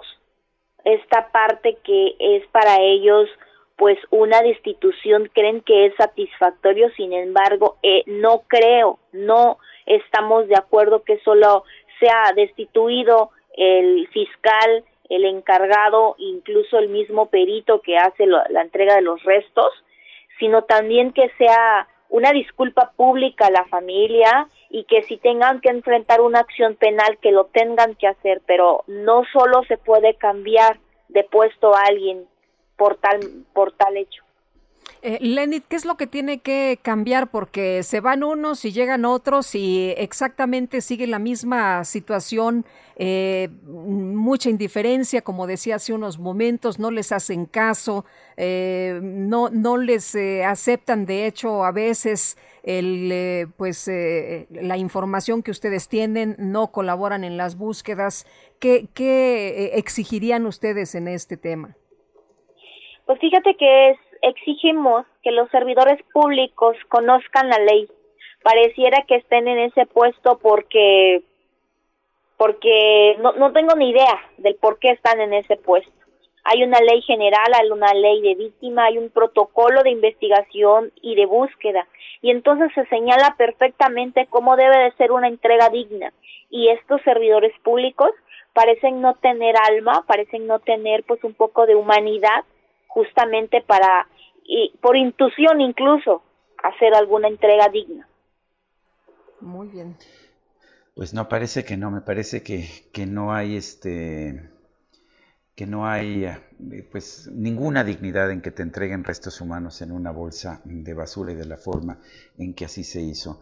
Lenita Enríquez, gracias por hablar con nosotros. Vamos a estar al pendiente de este caso y pues me parece pues un síntoma, un síntoma de lo que de lo mucho que tiene mal la sociedad mexicana en estos tiempos. Gracias por hablar con nosotros. Gracias a ustedes. Buen día. Hasta luego, muy buenos días. Pues qué terrible, qué terrible, Sergio. Y también por otra parte, muchas de las mujeres, estas buscadoras, pues no tienen apoyos, no tienen eh, recursos, ni siquiera el apoyo de la autoridad, eh, ¿no? Y a veces hasta con sus propias manos, con sus propias uñas, andan ahí buscando en los terrenos algunos restos, algún hueso que pudiera pues ayudar a dar con el paradero.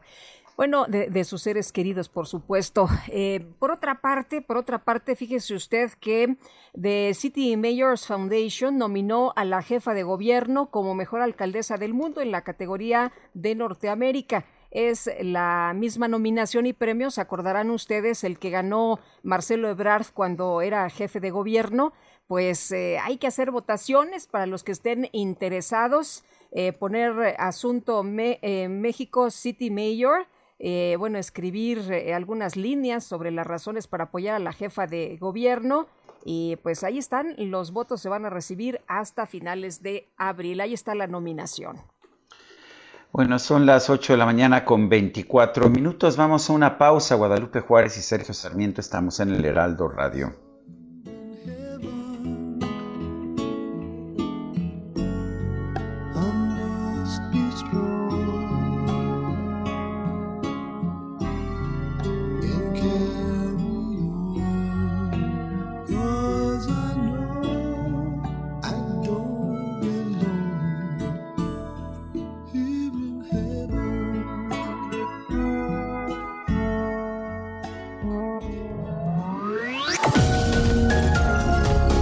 Sarmiento y Lupita Juárez quieren conocer tu opinión, tus comentarios o simplemente envía un saludo para ser más cálida esta mañana.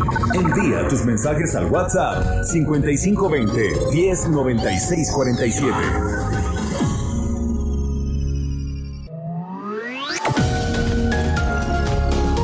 Continuamos con Sergio Sarmiento y Lupita Juárez por El Heraldo Radio.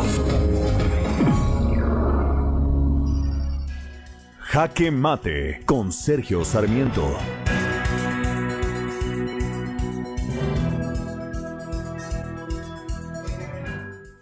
El presidente de Morena, Mario Delgado, arremetió nuevamente contra el Instituto Nacional Electoral, como lo ha hecho el propio presidente de la República en sus conferencias de prensa mañaneras dijo que los consejeros del INE son gatilleros del PRIAN, sí, eso es lo que dijo, y dijo que el INE se quedó atorado en el pasado aplicando viejas prácticas del PRIAN, por lo que se tendrá que pensar seriamente desde el Congreso de la Unión si renovarlo o exterminarlo. No podemos permitir un retroceso en el avance democrático. La democracia que hoy tenemos en el país es resultado de una lucha del pueblo de México de muchos años y ahora la derecha pretende utilizar a la institución electoral para frenar el movimiento. Esa es la visión de los hechos que nos otorga Mario Delgado. Se le olvida que Morena no es la fundadora de la democracia y que es falso que la democracia haya empezado en este país en 2018 cuando Morena ganó las elecciones presidenciales. Este INE que ahora critican fue precisamente la institución que hizo posible la transición de la democracia desde los tiempos en que personajes malignos como Manuel Bartlett, eh, cuando era presidente del Consejo Electoral, Consejo Federal, la Comisión Federal Electoral, eh, manipulaban absolutamente todas las elecciones para hacer lo que se les antojaba. Me parece que hay muchas reglas electorales que hay que modificar, eso es ah, correcto y es, es correcto también que se haga ese cambio. Lo que no podemos aceptar Es la idea de que solamente las elecciones que gana Morena son aceptables y solamente cuando el INE le da la razón a Morena está teniendo la razón. No olvidemos que cuando el INE tomó la decisión de no darle el registro a México posible de Margarita Zavala, los miembros de Morena aplaudieron y dijeron que era muy justo el INE. Sin embargo, ahora se lanzan encima de la institución. Yo soy Sergio Sarmiento y lo invito a reflexionar.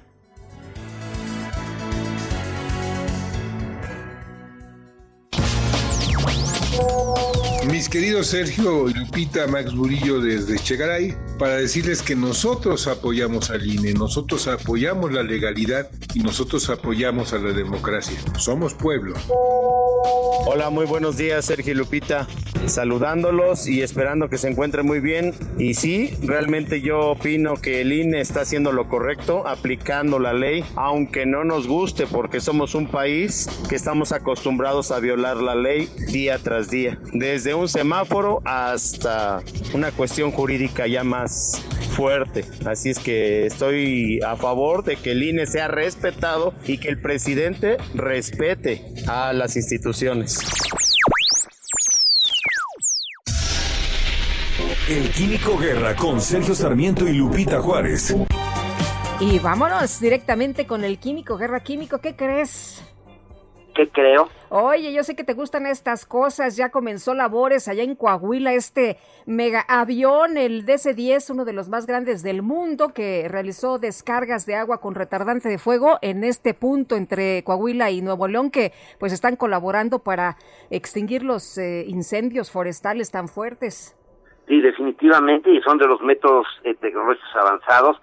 Yo nunca he entendido por qué México no se prepara, no necesariamente hay que comprar esos aviones, se pueden tener alquilados, pero en una forma, digamos, periódica, constante. Ya sabemos, ¿no? Cuando empiezan los incendios es siempre finales de marzo, principios de abril, a veces empiezan antes de que eh, termine la primavera, en mayo es cuando se ponen peor. Eh, eh, hay unos aviones canadienses extraordinarios, los de Bombardier, que eh, pueden cargar, fíjense, pueden cargar el agua bajando en cuerpos de agua como pueden ser presas, lagos, eh, extensiones, digamos, de agua grandes, baja el avión, acuatiza, digamos, ta- carga el tanque, vuelve a levantar el vuelo y se va hacia el incendio. Pero sí, por fin, ¿verdad? Eh, después de que ya eh, hemos perdido una gran cantidad de hectáreas. Pero les voy a hablar de otra cosa. Eh, fíjense, una cosa bonita. Sergio, tú sabes que tú y yo tenemos una novia en común y que, bueno, además es gran amiga de Lupita. Este, no me sorprendería porque los tres tenemos muy buen gusto. Ella se llama Apis mellifera. Fíjense que científicos de la Universidad Goethe en Frankfurt han documentado por primera vez el comportamiento de las abejas melíferas en las celdas de los panales. Los investigadores liderados por el doctor Paul Ziffert del Instituto de Apicultura de la Universidad Goethe lograron instalar cámaras de video de alta resolución hiperminiaturizadas para registrar en tiempo real la vida dentro de las colmenas. Las abejas tienen un comportamiento de cría muy complejo. Una abeja limpiadora, fíjense, pasea un panal vacío, una celda de cría, de los restos de la cría anterior antes de que la abeja reina ponga un huevo dentro.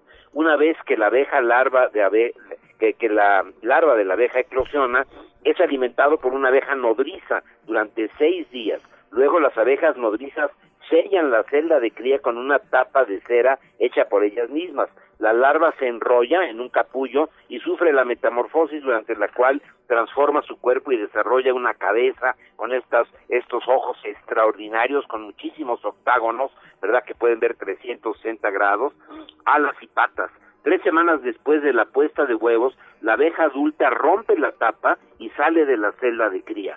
Los investigadores, fíjense, pudieron filmar por primera vez a las abejas alimentando a las larvas boca a boca. Para las grabaciones, los investigadores cortaron los panales a lo largo y montaron un cristal sobre ellos. Una vez que las abejas se acostumbraron al nuevo entorno, los científicos pudieron filmar en las celdas desde un lado sin molestar a los animales. El reto particular fue que se trabajó con luz roja y había que mantener la temperatura exacta de la cría. Al menos 71% de los cultivos, incluyendo frutas y verduras consumidas diariamente por los seres humanos, requieren polinización las abejas son especialistas en realizar este proceso. Nuestra vida depende de ellas, por eso son nuestras novias y es extraordinario ese trabajo que está haciendo. Te acabo de mandar el video a tu correo, eh, Sergio, se puede encontrar en la Deutsche Welle, esta eh, agencia, digamos, de, bueno, esta, este canal, digamos, alemán, la Deutsche Welle, la DW, y está verdaderamente extraordinario cómo estamos aprendiendo de la naturaleza estos secretos a veces tan intrincados, pero tan bellos y maravillosos de la vida silvestre, Lupita. Pues me parece a mí maravilloso y, estoy muy orgulloso de compartir esa novia contigo, que es también muy buena amiga de Guadalupe Juárez. Sí, es una belleza, tengo que decirles. Pues sí, si no existieran las abejas, creo que no estaríamos aquí, ¿no? Sin abejas no estaríamos platicando ahorita. Así es, así de fácil. Exactamente. Muy bien, Químico, muchas gracias. Al contrario, muy buenos Hasta luego, muy buenos días. Oye, por cierto, en Zacatecas venden una miel. No, hombre. ¿Ah, sí? ¿Por eso te hiciste amiga de las abejas? no, yo las respeto, las cuido mucho, Sergio, porque si no, no tenemos casa nosotros. Estoy de acuerdo, y además hay que cuidarse porque sí, pican, ¿eh? Muy bien, oye, y vámonos, pero en el metro, ¿no? Vámonos en el metro. Reporte Metro con Ana Moreno. Ana Moreno, adelante, ¿qué nos tienes desde el metro esta mañana? Hola, muy buenos días, Sergio Lupita. Un saludo a todo el auditorio. Les informo que al momento se presenta afluencia alta en las líneas 1, 3, 8, 9, A y B con un intervalo entre trenes de aproximadamente cinco minutos. En el resto de las líneas, la afluencia va de moderada a baja con avance continuo. Recordarles que las estaciones Ciudad Deportiva, Puebla y Pantitlán de la línea 9 permanecen sin servicio hasta el 11 de abril por trabajos de mantenimiento. Y comentarles a las personas usuarias, Lupita Sergio, que como vía alterna pueden utilizar los autobuses de la red de, la red de movilidad integrada. También muy importante mencionarles que algunas taquillas continúan cerradas por la contingencia. Es por eso que para evitar retrasos o contratiempos en su viaje, anticipen la compra de boletos o la recarga de su tarjeta a las máquinas expendedoras. Y por supuesto que no bajemos la guardia y portemos el cubrebocas durante todo su viaje y trayecto por las instalaciones. Esta es la información. Que tengan un excelente día. Muy bien, gracias Ana Moreno. Hasta luego, muy buen día. Hasta luego, muy buenos días. Oye, ¿viste la lancha el día de ayer ahí que se que se quedó tras las rejas ahí incrustada en las rejas del metro? No, no la vi. No, impresionante. Perdón, que me dice que me... No, no te no te escuché, que pues ahí está la lancha ahí, eh, de hecho en la portada del Heraldo el día de hoy se puede ver esta, esta imagen. Oye, el secretario de la Defensa Nacional Luis Crescencio Sandoval reconoció que elementos del ejército incurrieron en errores en un puesto militar, que uno de ellos accionó su arma y asesinó a un ciudadano en el municipio de Motocintla, allá en Chiapas, pero vamos a escuchar parte de lo que comentó. Fue en, en el municipio de Motocintla, Chiapas este es un, evento se inició a las 13 eh, horas, una de la tarde. El personal militar tenía un puesto militar de seguridad, es decir, en una de las vías de comunicación estaba establecido el personal para hacer revisiones, tanto de vehículos, de personas que lo transitan. Eh, es un área que luego hay tránsito ilícito de combustibles también entonces el personal estaba en ese punto, llega un vehículo eh, con, tres personas, eh, no llega hasta el punto donde está el personal militar, se detiene antes, eh, se echa de reversa tratando de huir y no pasar por, por donde estaba el personal. Ahí hay una reacción errónea por parte del personal militar porque no hubo ninguna agresión con arma de fuego o una agresión eh, de, alguna otra manera, pero nuestro, uno de nuestros elementos hace eh, algunos disparos donde hiere a uno de los civiles que iban en, este, en el vehículo. Eran tres personas las que iban en ese vehículo.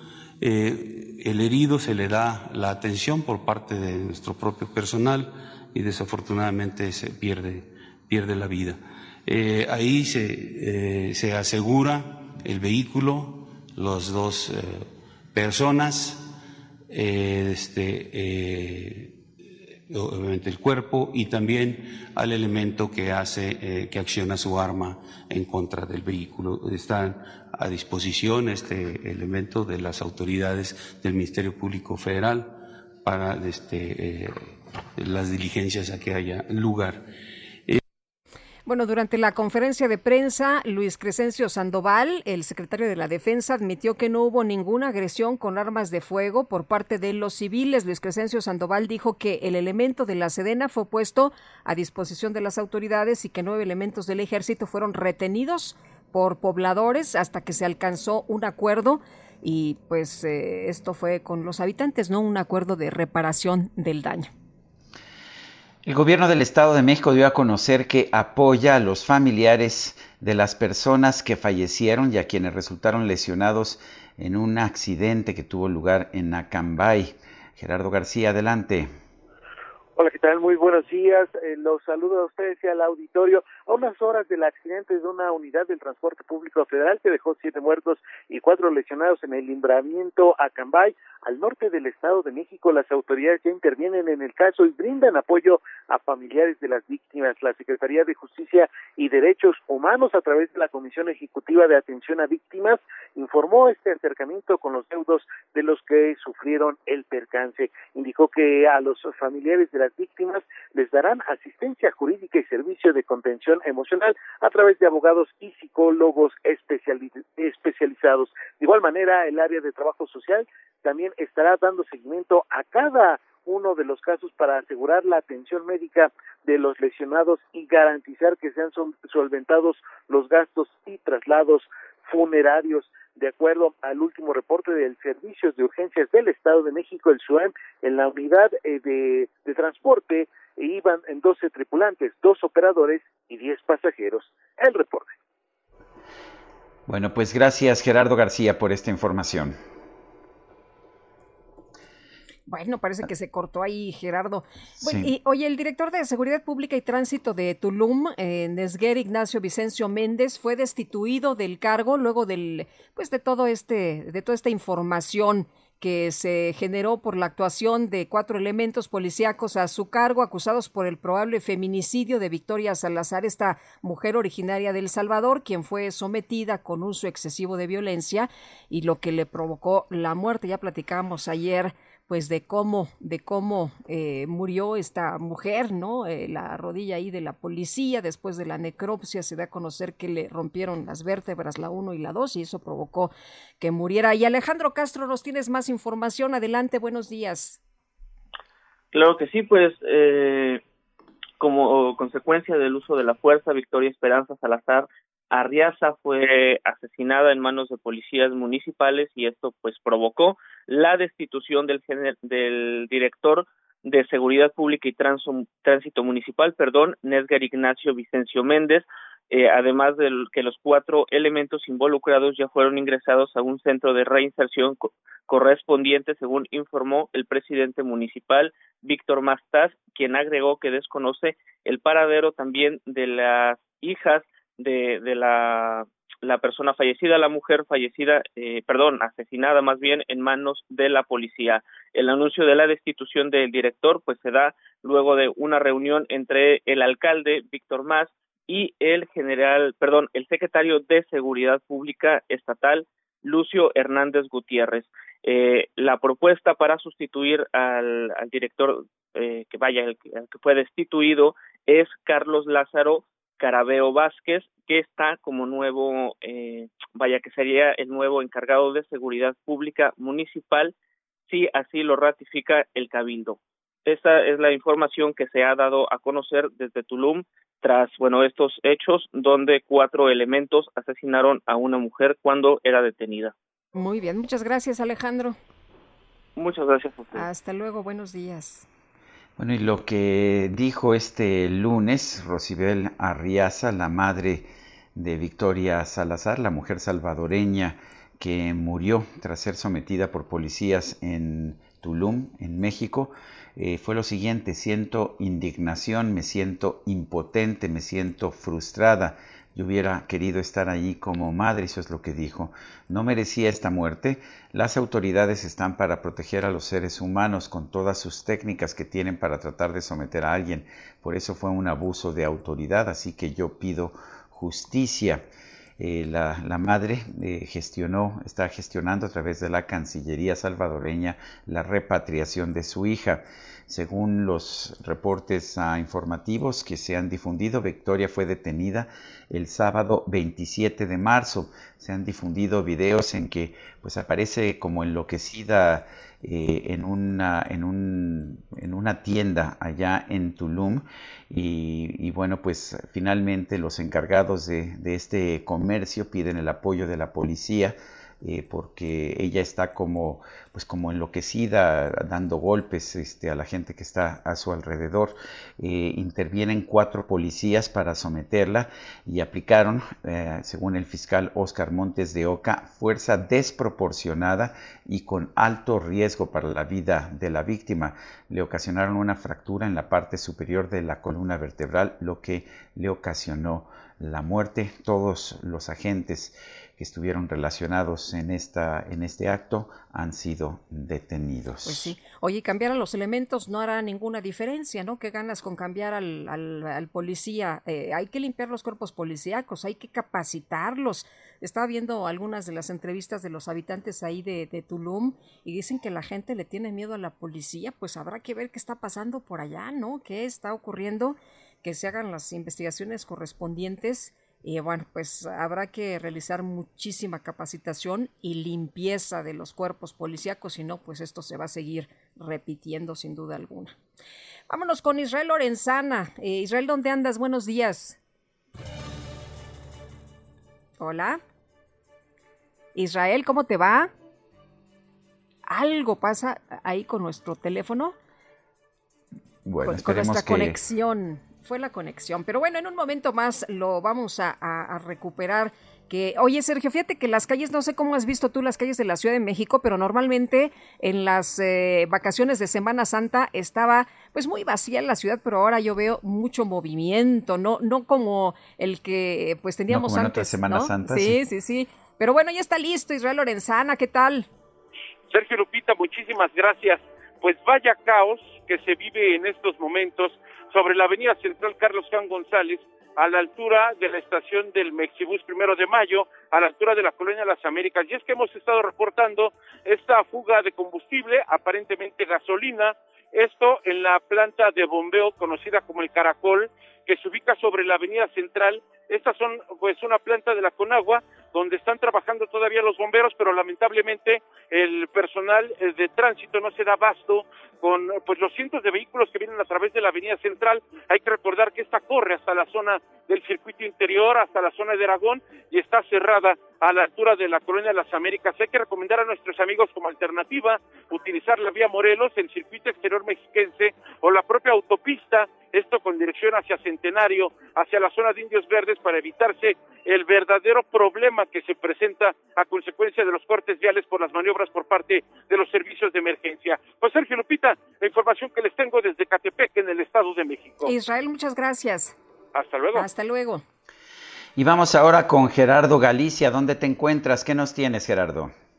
Justo al interior de la nueva viga, mi querido Sergio Lupita, excelente mañana. Y poco a poco se comienza a saturar este mercado de pescados y mariscos y lo que estamos apreciando son precios un tanto accesibles para nuestros amigos que en esta temporada van a consumir pescados, la mojarra la van a encontrar en 70 pesos, estamos viendo el camarón que va de 150 a 170 dependiendo eh, el local donde se eh, donde se realice la compra, eh, también en calamar a 90 pesos el kilo. Tenemos también dispositivos que está realizando la alcaldía de Iztapalapa acompañados por elementos del gobierno capitalino y la policía capitalina. Solo se permite que dos integrantes de una familia ingresen al mercado de la Nueva Viga que se ubica sobre el eje 6 Sur y la avenida Canal de Río Churbusco. Habrá que contemplar esta situación y al exterior bastante tráfico si van a utilizar el eje 6 Sur por la gran cantidad de personas que quieren llegar hasta este punto. Superando la Nueva Viga, el desplazamiento mejora, se utilizan el eje 6 para poder llegar a Javier Rojo Gómez y por lo pronto el reporte.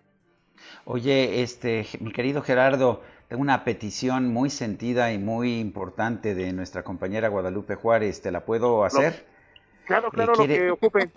Sí, 200 gramos de guachinango. Dice que, que no nos alcanza para más, pero 200 gramos de guachinango, ¿sí?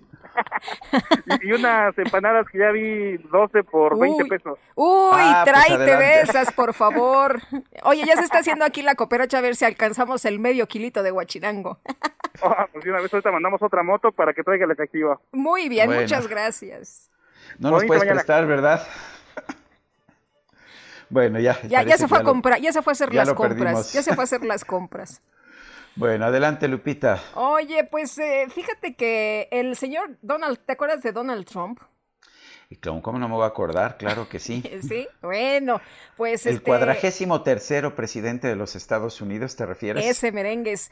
El expresidente de Estados Unidos lanzó un sitio web oficial en el que promete preservar el magnífico legado de su... Ya ves que siempre utilizaba este tema de, de magnífico legado.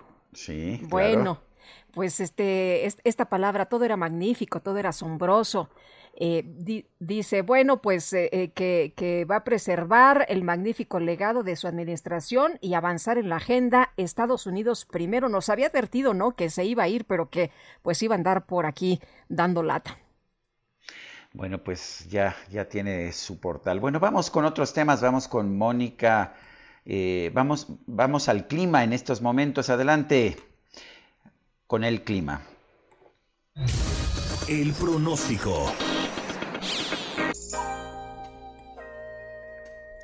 Y Mónica Reyes, meteoróloga del Servicio Meteorológico Nacional de la Conagua. Adelante. Mónica Jiménez Jiménez. Mónica Jiménez, bueno, perdón. Nos es que- equivocamos aquí. Bueno, me, pasaron la información incorrecta. Adelante, Mónica Jiménez. Muchas gracias, Sergio Lupito Auditorio, gusto en saludarlos. Hoy el Frente 46 adquirirá características cálidas en el norte del Golfo de México, dejando de afectar al territorio nacional. Ya en horas de la tarde, un canal de baja presión sobre el sureste del país interaccionará con la entrada de humedad proveniente de ambos océanos, ocasionando chubascos dispersos en Oaxaca, Chiapas y lluvias aisladas en Veracruz, Tabasco y Quintana Roo. Sergio Lupito Auditorio se mantendrá el ambiente caluroso a muy caluroso sobre entidades del noreste, centro, oriente y sureste de la República Mexicana, incluida la península de Yucatán. La onda de calor en el occidente y sur de México generará temperaturas máximas de 40 a 45 grados Celsius en Jalisco, Michoacán, Guerrero, Morelos, Puebla y Chiapas. Temperaturas máximas de 35 a 40 grados Celsius se prevén en Tamaulipas, San Luis Potosí, Sinaloa, Nayarit, Colima, Estado de México, Oaxaca, Veracruz, Tabasco, Sergio Sarmiento y Lupita Juárez quieren conocer tu opinión, tus comentarios o simplemente envía un saludo para ser más cálida esta mañana. Envía tus mensajes al WhatsApp 5520 109647.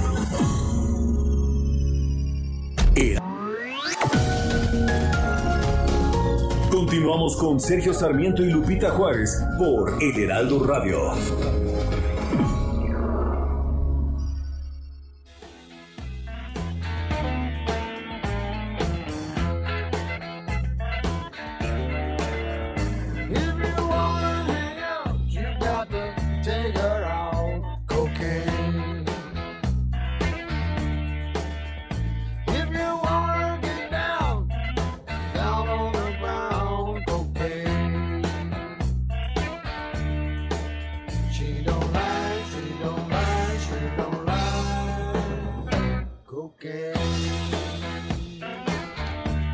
Otra probadita de la música de Eric Clapton. Esto se llama Cocaine, cocaína.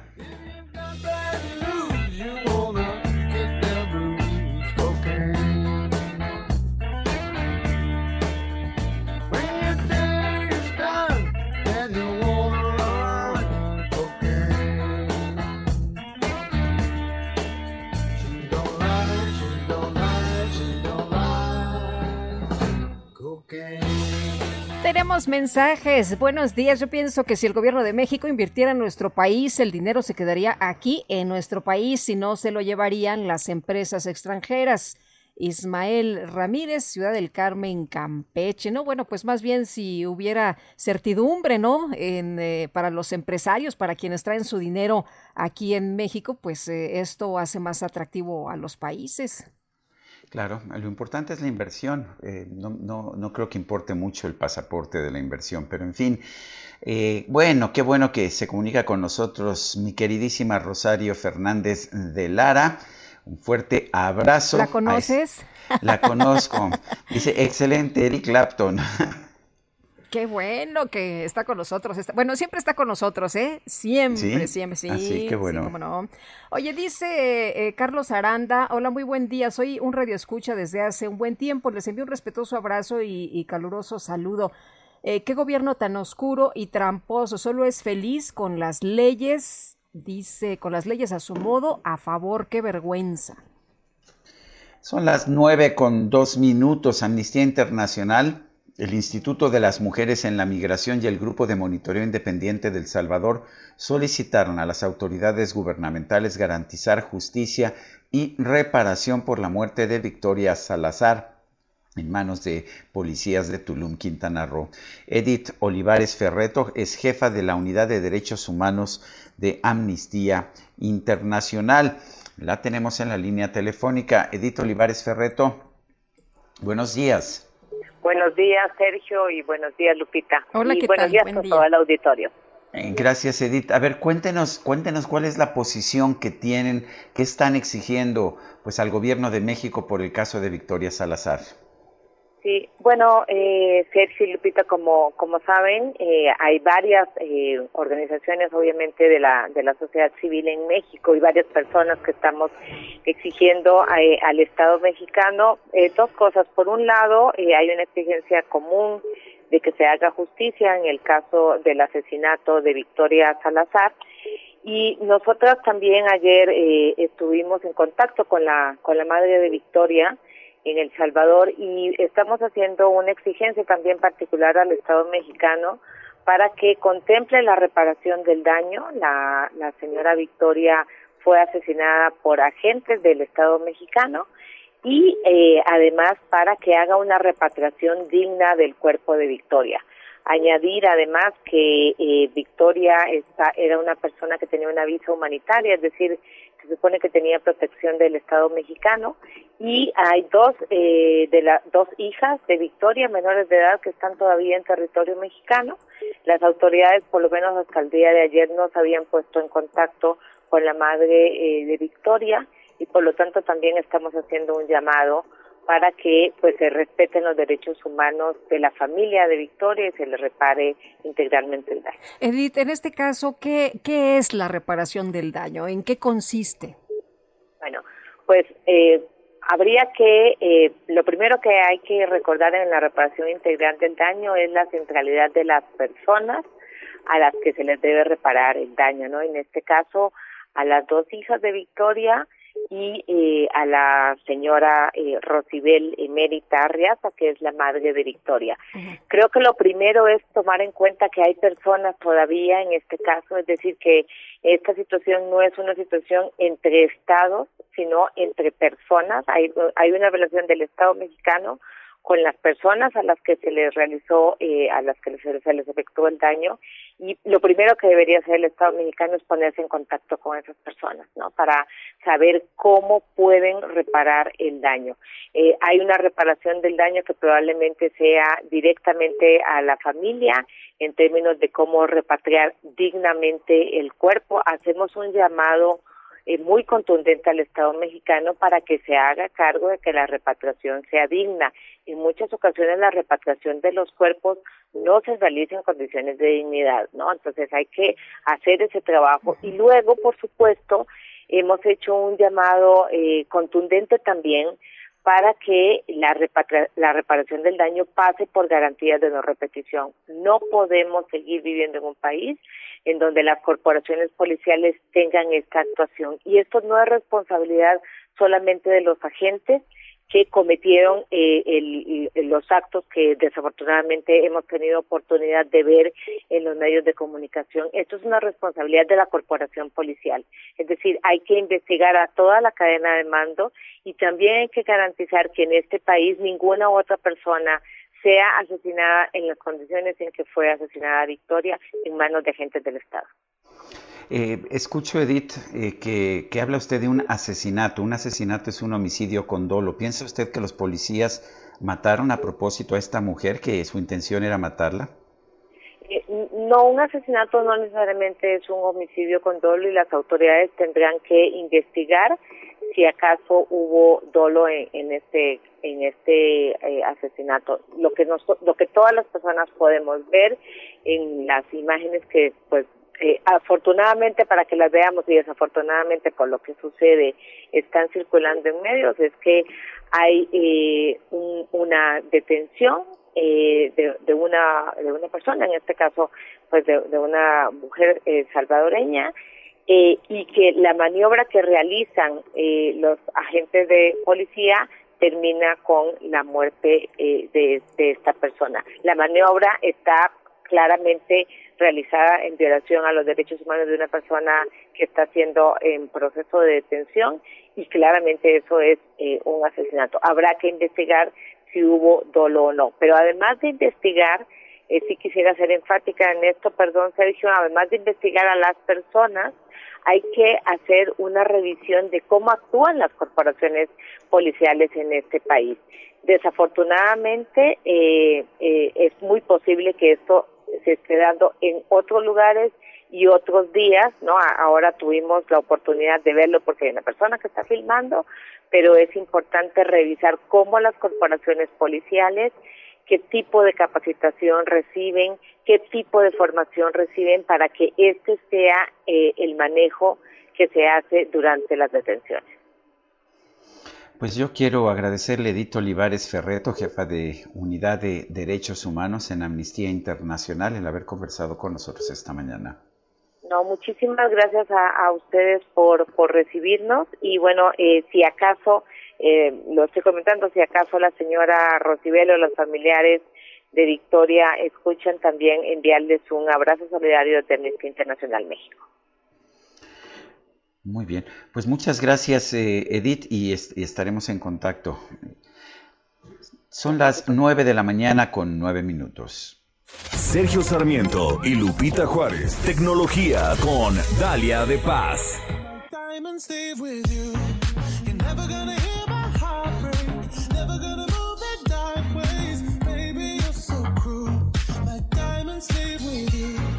Dalia de Paz, ¿cómo estás? Buenos días.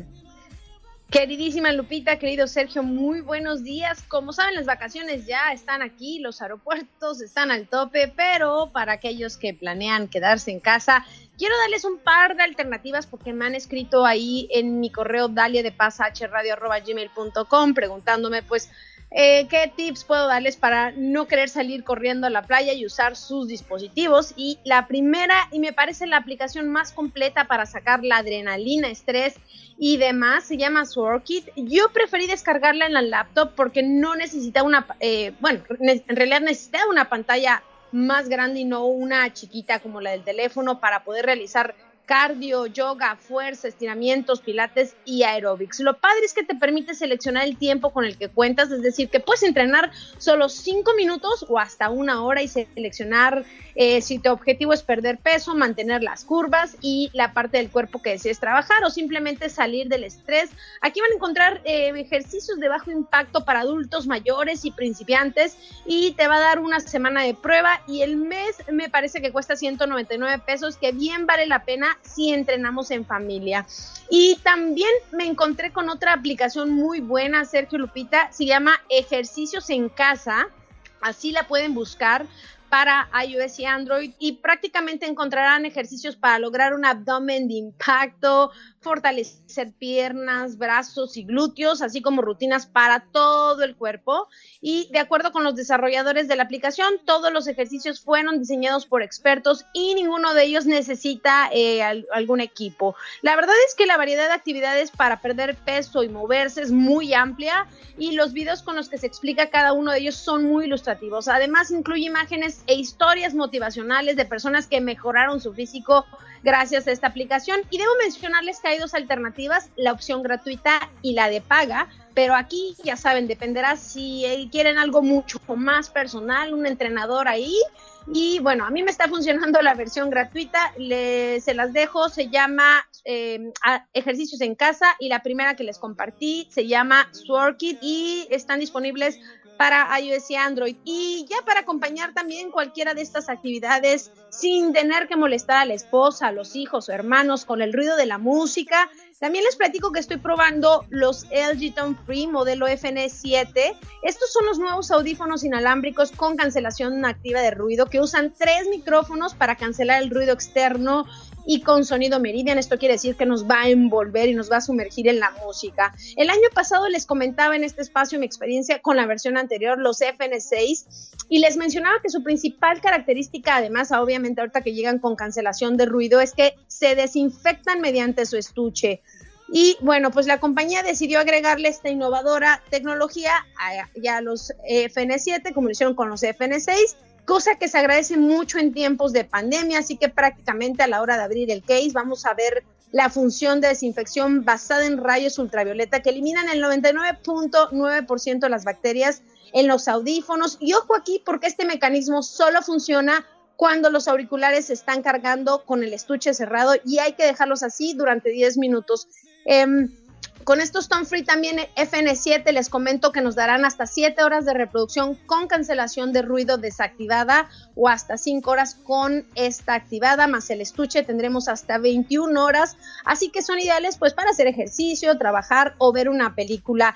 El diseño es exactamente similar a los FN6, son circulares pero esta vez brillosos. A mí me gusta más este diseño, son muy ligeros y cómodos por lo que caben en donde sea. Y tal y como los audífonos de LG hay que bajar la aplicación Tone Free disponible para iOS y Android y vamos a poder sincronizarlos vía Bluetooth. La verdad es que valen mucho la pena, llegan con un sonido premium y un mayor placer, eh, un mayor placer auditivo y una experiencia de audio personal ultra mejorada. Son resistentes al sudor, polvo, lluvia para que se pongan a entrenar en estas vacaciones y no salgan. Y por el precio creo que valen mucho la pena. Y en mis historias de Instagram, Dalia de Paz, y en Twitter, Dalia de Paz, les comparto más información. Sergio Lupita, y pues vamos a ponernos en movimiento aunque estemos en casa. ¿Cómo ven? Mm, ahí te hablan, Sergio. Sí, por supuesto. Hay que, hay que, hay que subirle el volumen al micro, sí. Hay que subirle el volumen al micro. Por supuesto, yo, yo me, me voy a poner a bailar salsa en mi casa con, con estos, eh, con, de esta manera. ¿Qué te parece? Muy bien, Sergio, pues vamos, aunque sea nos conectemos de manera virtual, yo creo que no vamos a, ¿sabes qué sería buena idea? Que pongas ahí tu pantalla, abras tu propia aplicación de, de, de clases de salsa y nos ponemos a bailar y así quemamos calorías todos y todo tu auditorio, los que nos están escuchando y tus fans y todos. Muy bien, gracias Dalia. Les mando un abrazo, buen día, Sergio Lupita. Son las nueve con 14 minutos. Vamos con Antonio Bautista, coeditor de Estados en el Heraldo de México. Antonio, ¿cómo estás? ¿Qué nos tienes esta mañana? Sergio Lupita, muy buenos días. Bueno, pues las elecciones que se van a celebrar el próximo 6 de junio son las más complicadas en la historia de México.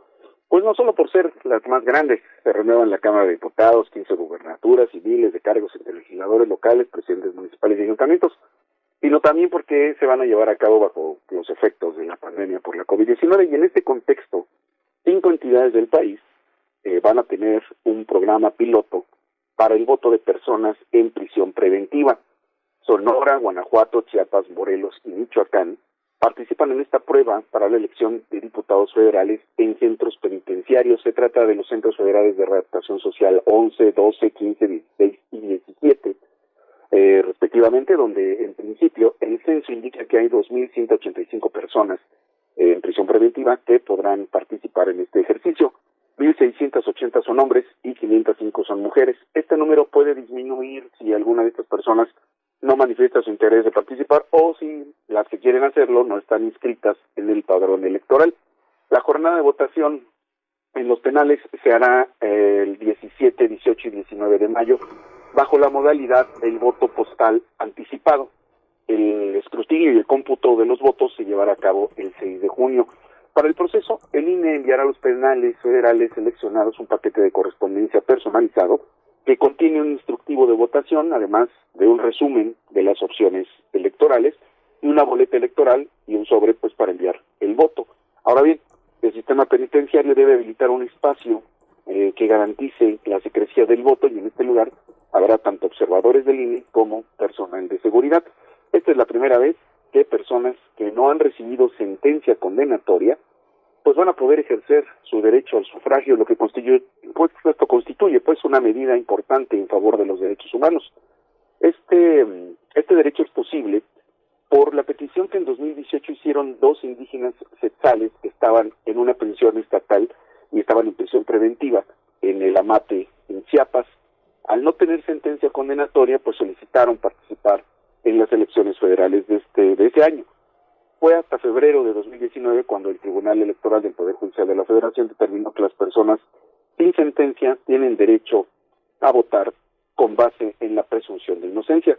Así, con este ejercicio en las elecciones eh, de este año, el INE busca presentar las bases para garantizar el derecho al voto de las personas en prisión preventiva en todo el país para las elecciones de 2024.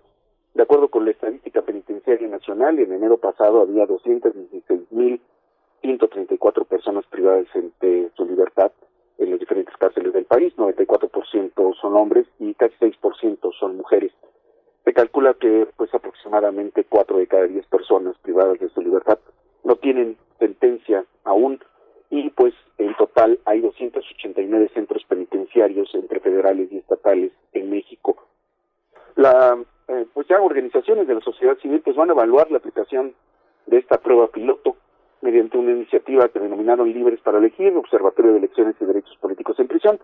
Ellos van a monitorear las diferentes fases del proceso, generar recomendaciones y visibilizar pues la importancia de ampliar este ejercicio que abarca tanto el derecho a la información como el derecho a votar que tienen las personas en prisión preventiva y pues el peso que van a tener en las próximas elecciones electorales, Sergio Lupita. Antonio Bautista, gracias por hablar con nosotros. Fuerte abrazo. Abrazo, buenas tardes. Hasta luego, Toño. Y son las 9 con 18. Vamos a un resumen de la información más importante.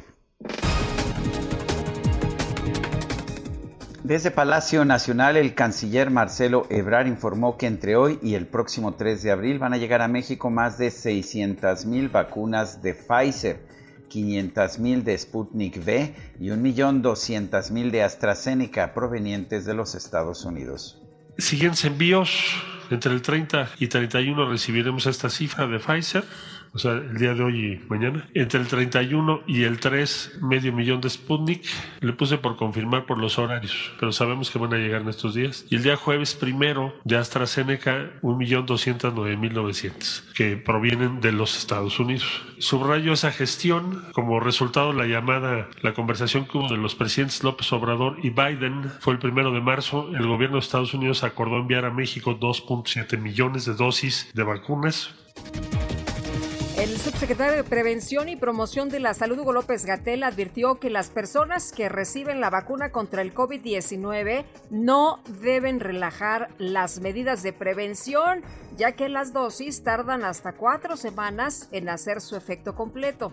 Lo decimos particularmente en estas semanas de asueto para muchas personas, la persona vacunada no está protegida de manera inmediata. Vemos con preocupación algunas personas que salen del puesto de vacunación y ya se olvidan, se quitan el cubrebocas, se empiezan a abrazar. No lo hagan, por favor. Hay que esperar en promedio tres semanas, algunas eh, situaciones hasta cuatro semanas, un mes completo, para que la vacuna haga su efecto completo. Entonces, la protección existe desde la primera dosis, pero hay que esperar el mes para que surta su mejor efecto.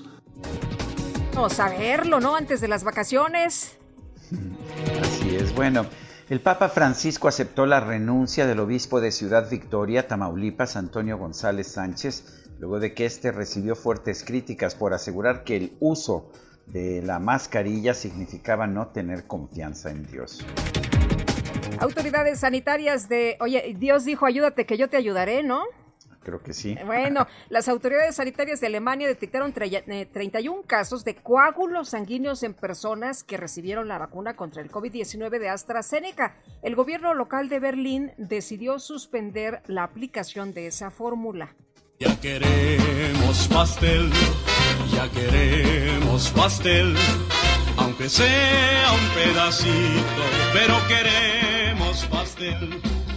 Y en redes sociales se hizo viral un video que muestra a un niño que le juega una broma a sus familiares durante el festejo de su cumpleaños. El menor aprovechó que los presentes lo empujaron sobre el pastel para fingir que el impacto le provocó un desmayo, lo cual provocó conmoción entre los invitados. Después de unos segundos el niño se levantó riéndose y a pesar de su gran actuación, en lugar de recibir un Oscar, recibió un buen regaño de su mamá.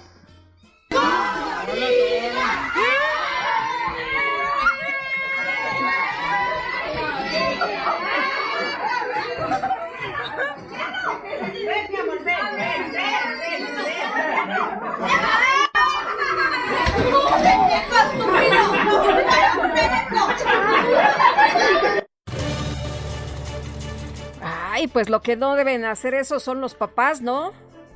El Pues sí. aplastar a los chavitos ahí en el pastel, pero Así bueno. es, la famosa mordida que, No, no, pues, no, que es tan, terrible. abs- tan absurda, ¿verdad? Sí, bueno. yo no lo tolero. Pero bueno, Israel Lorenzana desde Avenida Central, ¿qué tal? Muy buenos días. Sergio Lupito, muchísimas gracias. Estamos ya muy cerca del Río de los Remedios, de la zona de Aragón, y la circulación todavía con muchos contratiempos. Hay que recordar que tenemos cierres a la altura de la zona de Jardines de Morelos, de la Unidad Las Américas, así que ya los problemas se repercuten en este punto. La alternativa, sin duda alguna, sigue siendo la avenida R1, o también, por supuesto, la vía Morelos o la propia autopista México-Pachuca, esto con dirección hacia la zona centro de Ecatepec.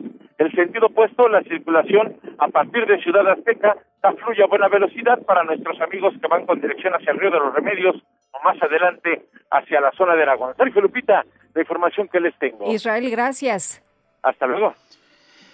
Y vamos ahora a la zona oriente de la ciudad con Gerardo Galicia. Adelante, Gerardo. Así es, Sergio, excelente mañana. Y dejamos atrás ya, sigue afectada la circulación en el eje 6 sur, justo llegando a la Nueva Viga por la gran cantidad de personas que están llegando y tratando de ingresar a este pescado de a este mercado de pescados y mariscos. Tenemos operativo policíaco, ya operativo en la Nueva Viga se puede avanzar bastante bien hacia Javier Rojo Gómez. Incorporamos a Javier Rojo y la base que estamos encontrando es bastante favorable. Si dejan atrás el eje 6 sur, el Rojo Gómez, si la zona de Unida van a una velocidad a 150 kilómetros por hora. Bueno, gracias Gerardo Galicia, ya lo escuchábamos entrecortado, pero nos dio la información. Vamos a una pausa, Guadalupe Juárez y Sergio Sarmiento estamos en el Heraldo Radio.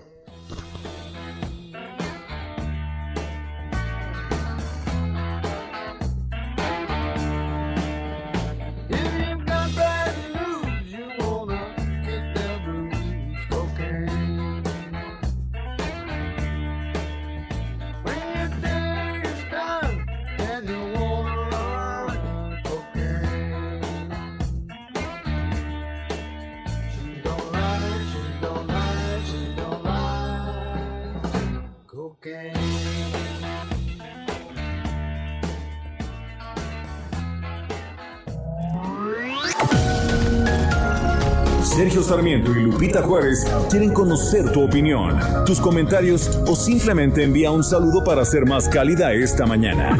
Envía tus mensajes al WhatsApp 5520 109647.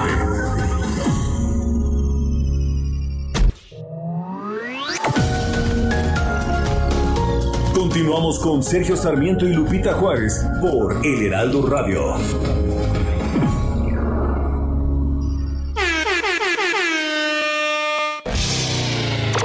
La micro deportiva. Ahora sí, palmas arriba.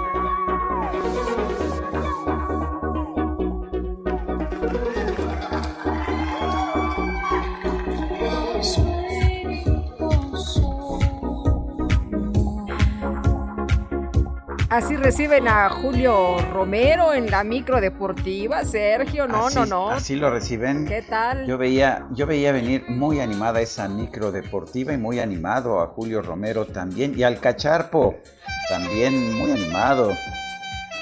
Julio Romero, ¿qué nos tienes esta mañana? ¿Cómo están, Sergio, Lupita, amigos del auditorio? Qué placer saludarles acá con la cumpleañera más fiera que cumple, Celine Dion. Hoy en la micro deportiva, pues le mandamos un abrazo, un abrazo y nos vamos rápidamente con toda la información. Martes totalmente tricolor, ya que las selecciones nacionales tienen actividad. Primero, la mayor se a su similar de Costa Rica en Austria a las 2 de la tarde. Alan Pulido y Henry Martín fueron eh, descartados de nueva cuenta del conjunto titular por problemas de lesiones. Se esperan también varios cambios de la alineación con respecto al duelo que tuvieron contra Gales el fin de semana y que perdieron 1 por 0. El último juego de esta fecha FIFA. Por cierto, en el marco de la conferencia de prensa previa a este duelo, el propio Gerardo Martino, técnico del equipo mayor, prácticamente ha descartado al delantero Carlos Vela de los Juegos Olímpicos.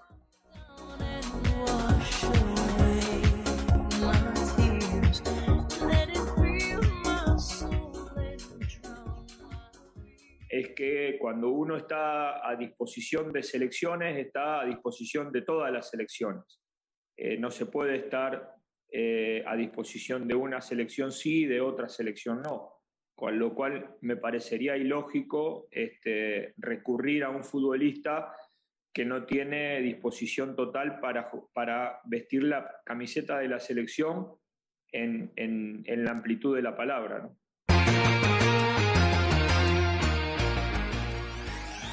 Bueno, y aunque la decisión, la decisión será de eh, Jaime Lozano, quien es el técnico de la sub-23 para los Juegos Olímpicos, pues esta, esta declaración pues prácticamente es lapidaria. No va a ir Carlos Vela, como lo señaló eh, pues en meses anteriores, que quería ir a los Juegos Olímpicos. Para las 7 de la noche, pues justamente esta selección sub-23 juega ante Honduras la final del preolímpico de la CONCACAF en el Estadio de las Chivas allá en Guadalajara.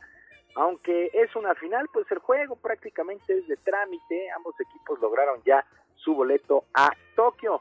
Varios jugadores desean ser convocados para lucir y tener vitrina en sus aspiraciones de ir a Europa, como el atacante Sebastián Córdoba, que honestamente ha tenido un gran torneo.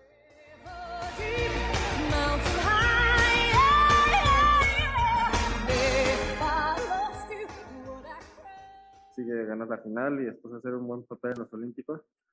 Hablando de los escalones, pues ojalá se pueda. Yo estoy muy pensando nada más en mi presente, jugando cada partido y tratando de hacerlo bien y pues vendrá lo que tenga que venir, ¿no? Yo estoy feliz donde estoy y, y ojalá llegue alguna oferta, como dice.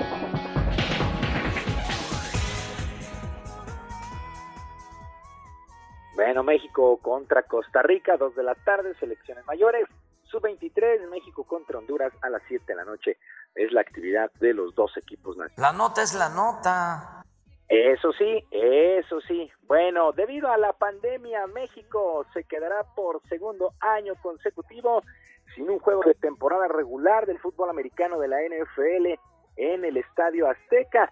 Según el, eh, según el columnista Peter King, que escribe para NBC Sports, la liga solamente tendrá un par de duelos fuera de territorio estadounidense para la próxima campaña y ambos serán en Londres.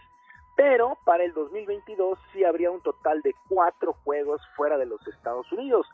Dos serían en Inglaterra, uno en México y el último en otra sede que están estudiando, que podría ser Alemania o podría ser Brasil pues así las cosas, la pandemia de nueva cuenta privará a los aficionados de nuestro país de tener NFL. Eso sí calienta.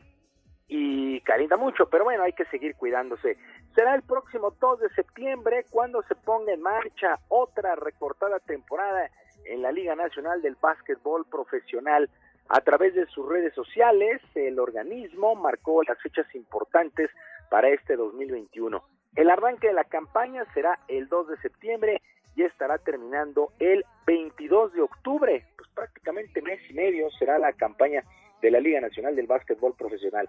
Arrancando los playoffs a partir del 26, final programada para el 17 de noviembre. Hasta el momento hay 13 equipos confirmados, entre ellos los Halcones de Jalapa, que estarán regresando a la LNBP. Pues así las cosas, otra vez el básquetbol en nuestro país recortado y pues muy probable, por lo pronto el equipo de la capital, eh, los capitanes no, no están de momento inscritos. Y la mexicana Juliana Olmos junto con la canadiense Gabriela Dabrowski avanzaron a los cuartos de final del Masters 1000 de tenis allá en Miami después de vencer con parciales de 6-2 y 6-4 a la dupla eh, de la australiana Storm Sanders y la alemana Anna Lena Fritzman. En varones destacaron el triunfo del griego Stefano Tsitsipas en tres sets sobre el japonés Kei Nishikori, el argentino Diego Schwartzman 6-1 y 6-4 sobre Adrián Manarino, el italiano, mientras que el croata Marin Cilic superó 6-3 y 6-4 al joven italiano Lorenzo Muccetti, que estuviera aquí en Acapulco en lo más destacado, así es que entra en su segunda semana de actividades este Masters 1000 de tenis allá en Miami. Y ya para despedirnos, el mexicano Julio Urias tuvo su quinta y última salida de la pretemporada en el béisbol de las grandes ligas con los Dodgers de Los Ángeles y se reporta listo para ser el cuarto abridor en la rotación del manager Dave Roberts. El de Culiacán trabajó por espacio de cinco entradas y dos tercios, solamente le hicieron una carrera los angelinos de Los Ángeles. De tal manera, Julio Urias abrirá la campaña regular el próximo domingo 4 de abril ante los Rockies de Colorado. Hay que recordar que él se llevó el salvamento en el juego que le dio el título a los Dodgers en la pasada Serie Mundial, pero regresa a la rotación abridora Julio Urias, ahora campaña completa, ya el próximo jueves se canta el play ball allá en el béisbol de los Estados Unidos. Sergio Lupita, amigos del auditorio, la información deportiva este martes, que sea un extraordinario día, yo como siempre les mando abrazo a la distancia. Esa fue la mejor noticia, Julio Romero, primero de abril, play ball en las ligas mayores. Ya y desde las 2 de la tarde prácticamente vamos a tener actividad, pues este, pues vayan, vayan, vaya pidiendo permiso, no se regresa después de comer.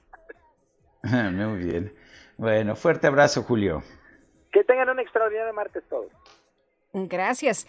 Y vamos a cambiar de, tema. Fíjese usted que un juez ordenó que Emilio Cebadúa, exoficial mayor de la Secretaría de Desarrollo Social y de Desarrollo Agrario, sea citado a declarar como testigo en el proceso de Rosario Robles. Emilio Cebadúa, pues está eh, libre, eh, aunque pues ha sido señalado de participar en la estafa maestra y vamos a platicar con Sergio Arturo Ramírez, abogado de Rosario Robles. Sergio Arturo, gracias por tomar la llamada esta mañana. Muy buenos días. Gracias a ustedes, muy buenos días.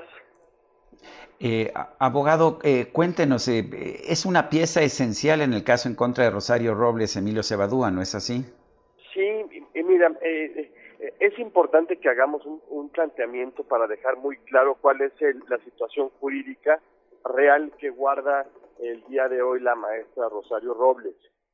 En, en, en lo que corresponde al juicio primario, que es el que eh, tratamos de o tratan de manejar como una cuestión donde hubo una omisión por parte de ella, que fue la que da pie a que se lleve a cabo este supuesto fraude o esta supuesta estafa maestra como la como la manejan. En ese asunto en particular, el día de hoy está totalmente suspendido el proceso y no se va a abrir a juicio porque hay un amparo que está suspendiendo las, eh, el, el hecho de que el juez pueda iniciar el proceso o el juicio porque el tipo penal mediante el cual le hicieron la acusación a Rosario Robles es un tipo penal que está derogado. No está bien formulada esa acusación. Entonces, en, en ese juicio primario, pues estamos suspendidos. Ahorita no hay responsabilidad. Tenemos que recordar que es un juicio de que termina generando una acción este, de omisión. No es un resultado material, es un resultado formal. No hay una reparación del daño como tal, sino simplemente manifiestan que existió una omisión por parte de ella que dio pie a que se generaran estos supuestos desvíos de fondos.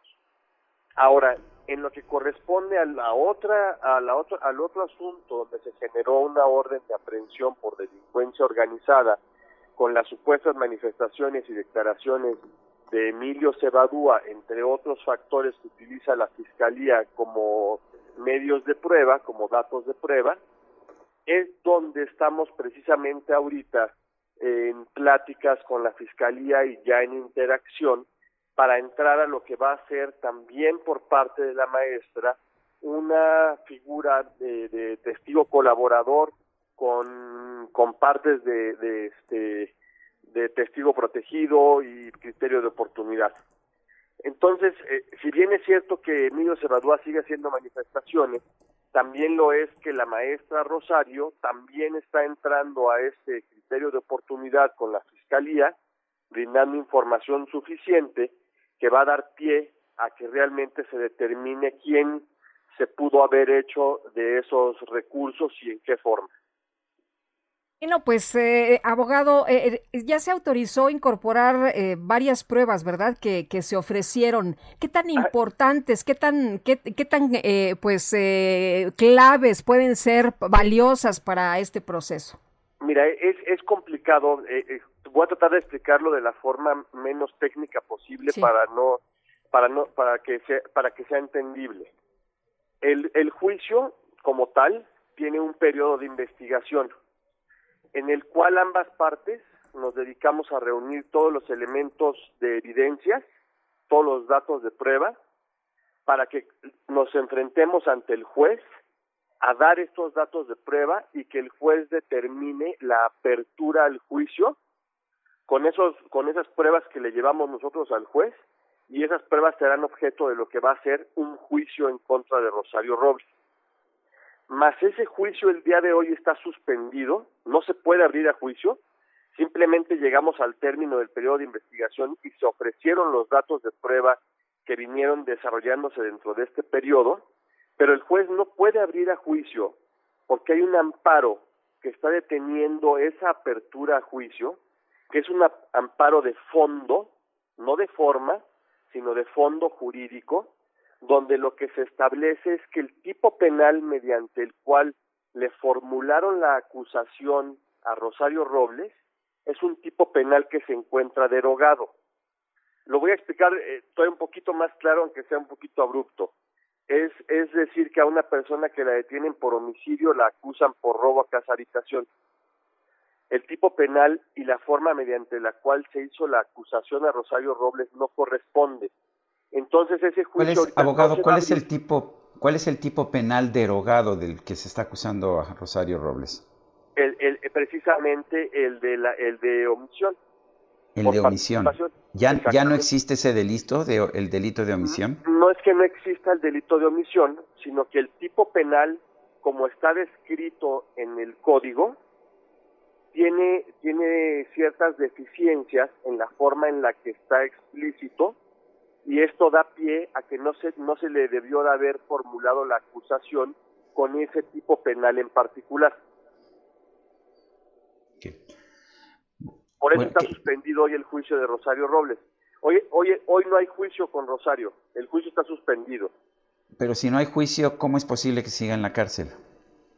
Sigue en la cárcel precisamente porque se cumplió con el periodo de investigación, se entregaron todos los datos de prueba, pero el juez no puede abrir a juicio hasta en tanto no se determine el juicio de amparo que determina sobre el fondo jurídico de la acusación que se le hizo a ella.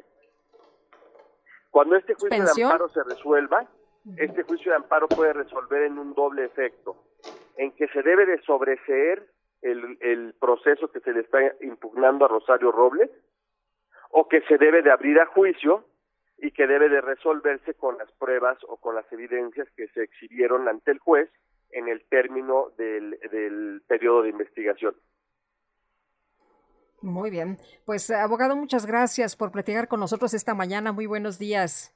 Sí, y le- le- les digo, es, es algo, entiendo que es un poquito complicado de, de- de- de entenderlo, pero esta fue, este fue un sobreseimiento que se presentó en audiencia ante el juez hace unos meses y que el juez negó el sobreseimiento del proceso.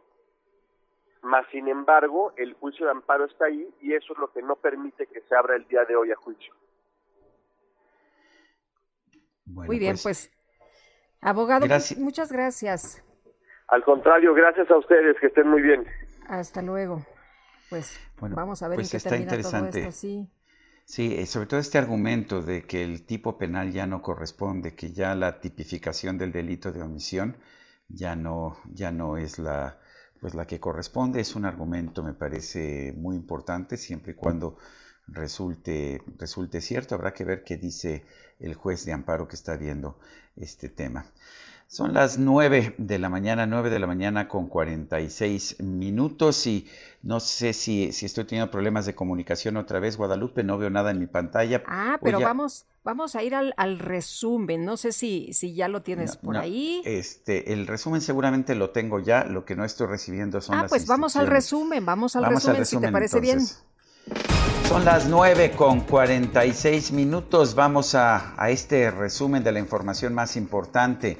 Luego de que el presidente del Salvador, Nayib Bukele, señaló que el asesinato de Victoria Esperanza Salazar en Tulum, Quintana Roo, es más grave de lo que se pensaba, el canciller Marcelo Ebrard señaló que desconoce si el mandatario salvadoreño tiene información adicional sobre este caso. Y por otro lado, el secretario de la Defensa Nacional, Luis Crescencio Sandoval, consideró que hubo una reacción errónea por parte de los militares que dispararon al hombre guatemalteco que perdió la vida en un retén instalado en el municipio de Mazapa de Madero, en Chiapas, por si algo nos faltara.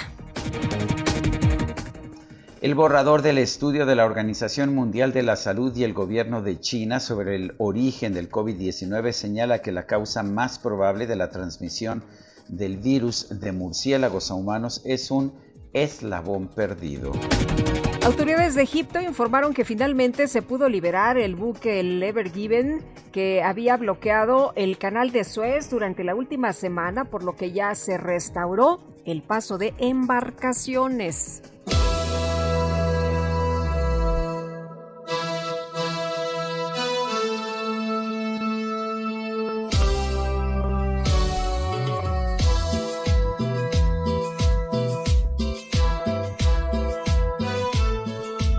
Bueno, pues un joven mexicano llamado Agustín Alanís, quien actualmente radica en Florida, en los Estados Unidos, ha ganado notoriedad en redes sociales por ser uno de los fanáticos más grandes de las películas de los superhéroes de Marvel.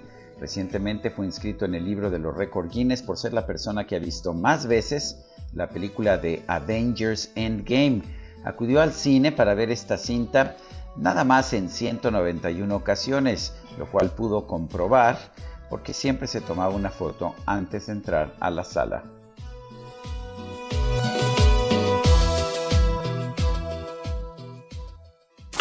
Gastrolab con el chef Israel Arechiga.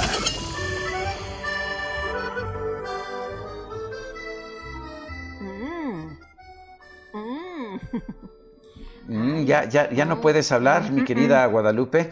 Israel Arechiga, bienvenido, bienvenido. Cuéntanos qué traes esta, esta mañana. Hola, muy buenos días, Sergio. Lupita, que ya, ya la perdimos. No vamos a dejar, vamos a dejar a Lupita fuera de esto. Sí, está entretenida. Aparte es un postrecito un poco grande, ¿eh? lo que le traje. Entonces creo que Ah, ¿sí? creo que le darán las 10 de la mañana y seguirá aquí probando. Ah, bueno, muy bien. Cuéntanos, ¿qué le trajiste a Lupita Pues, primero? a Lupita le traje un laminado de mango, es una delicia, un postre de temporada, eh, una de mis frutas favoritas y yo creo que este es un postre que no puede faltar. Yo espero que llegue ya marzo, abril, mayo, junio para probar este postre. Y justo les voy a platicar de la grenetina, porque este postre se hace con grenetina.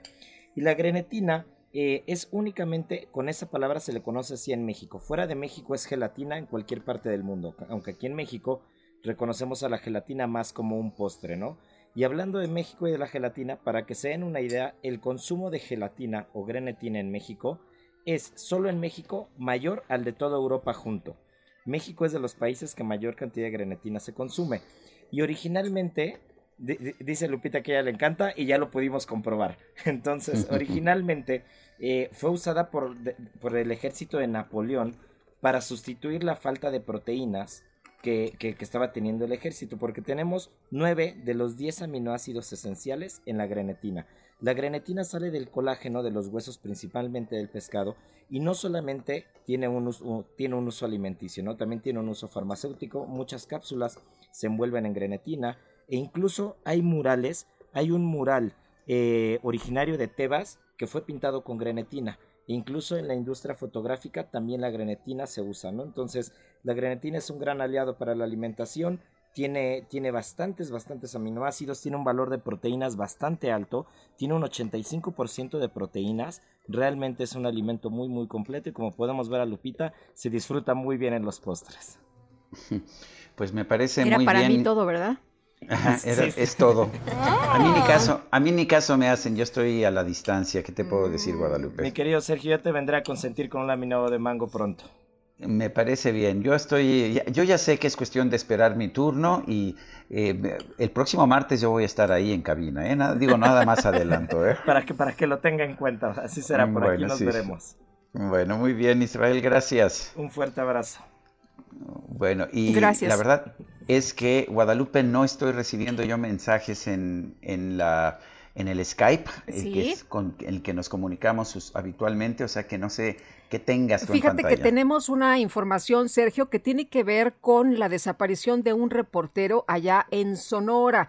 Pablo Romero Chávez, reportero de la sección policíaca del Vigía, este periódico allá en el municipio de Guaymas, desapareció el 26 de marzo, por lo que ya varias organizaciones, varios compañeros como artículo 19 han llamado a las autoridades a agilizar su búsqueda. Familiares y amigos presumen que este, pues es un joven, tiene 33 años, fue levantado en su domicilio y estuvo duro, ¿eh? Fueron personas armadas, eh, encontraron la, la puerta de la casa abierta, el automóvil que, que conducía este muchacho, pues eh, lo encontraron ahí, eh, pertenencias, el automóvil abierto, en fin, eh, eh, pues hay varios eh, indicios de que se lo llevaron, eh, ya se interpuso una denuncia ante la Fiscalía General de, Justicia.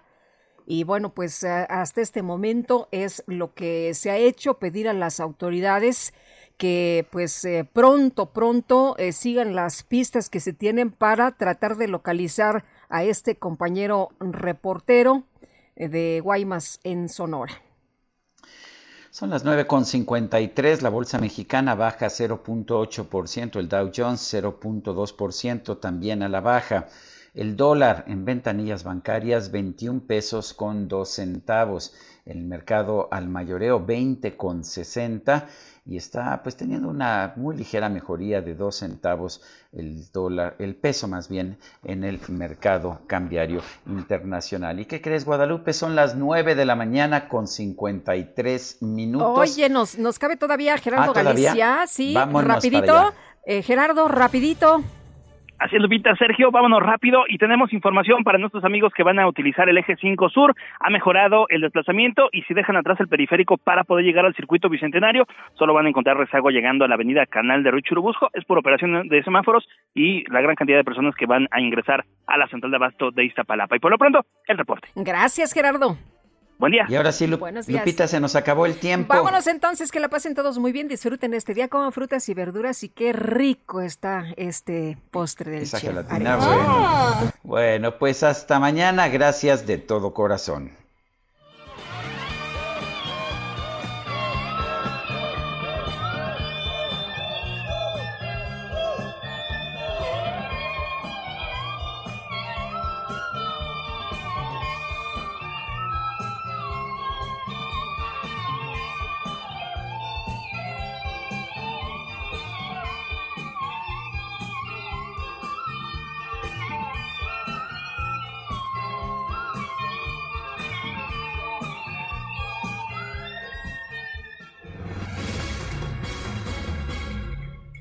Heraldo Media Group presentó Sergio Sarmiento y Lupita Juárez por El Heraldo Radio.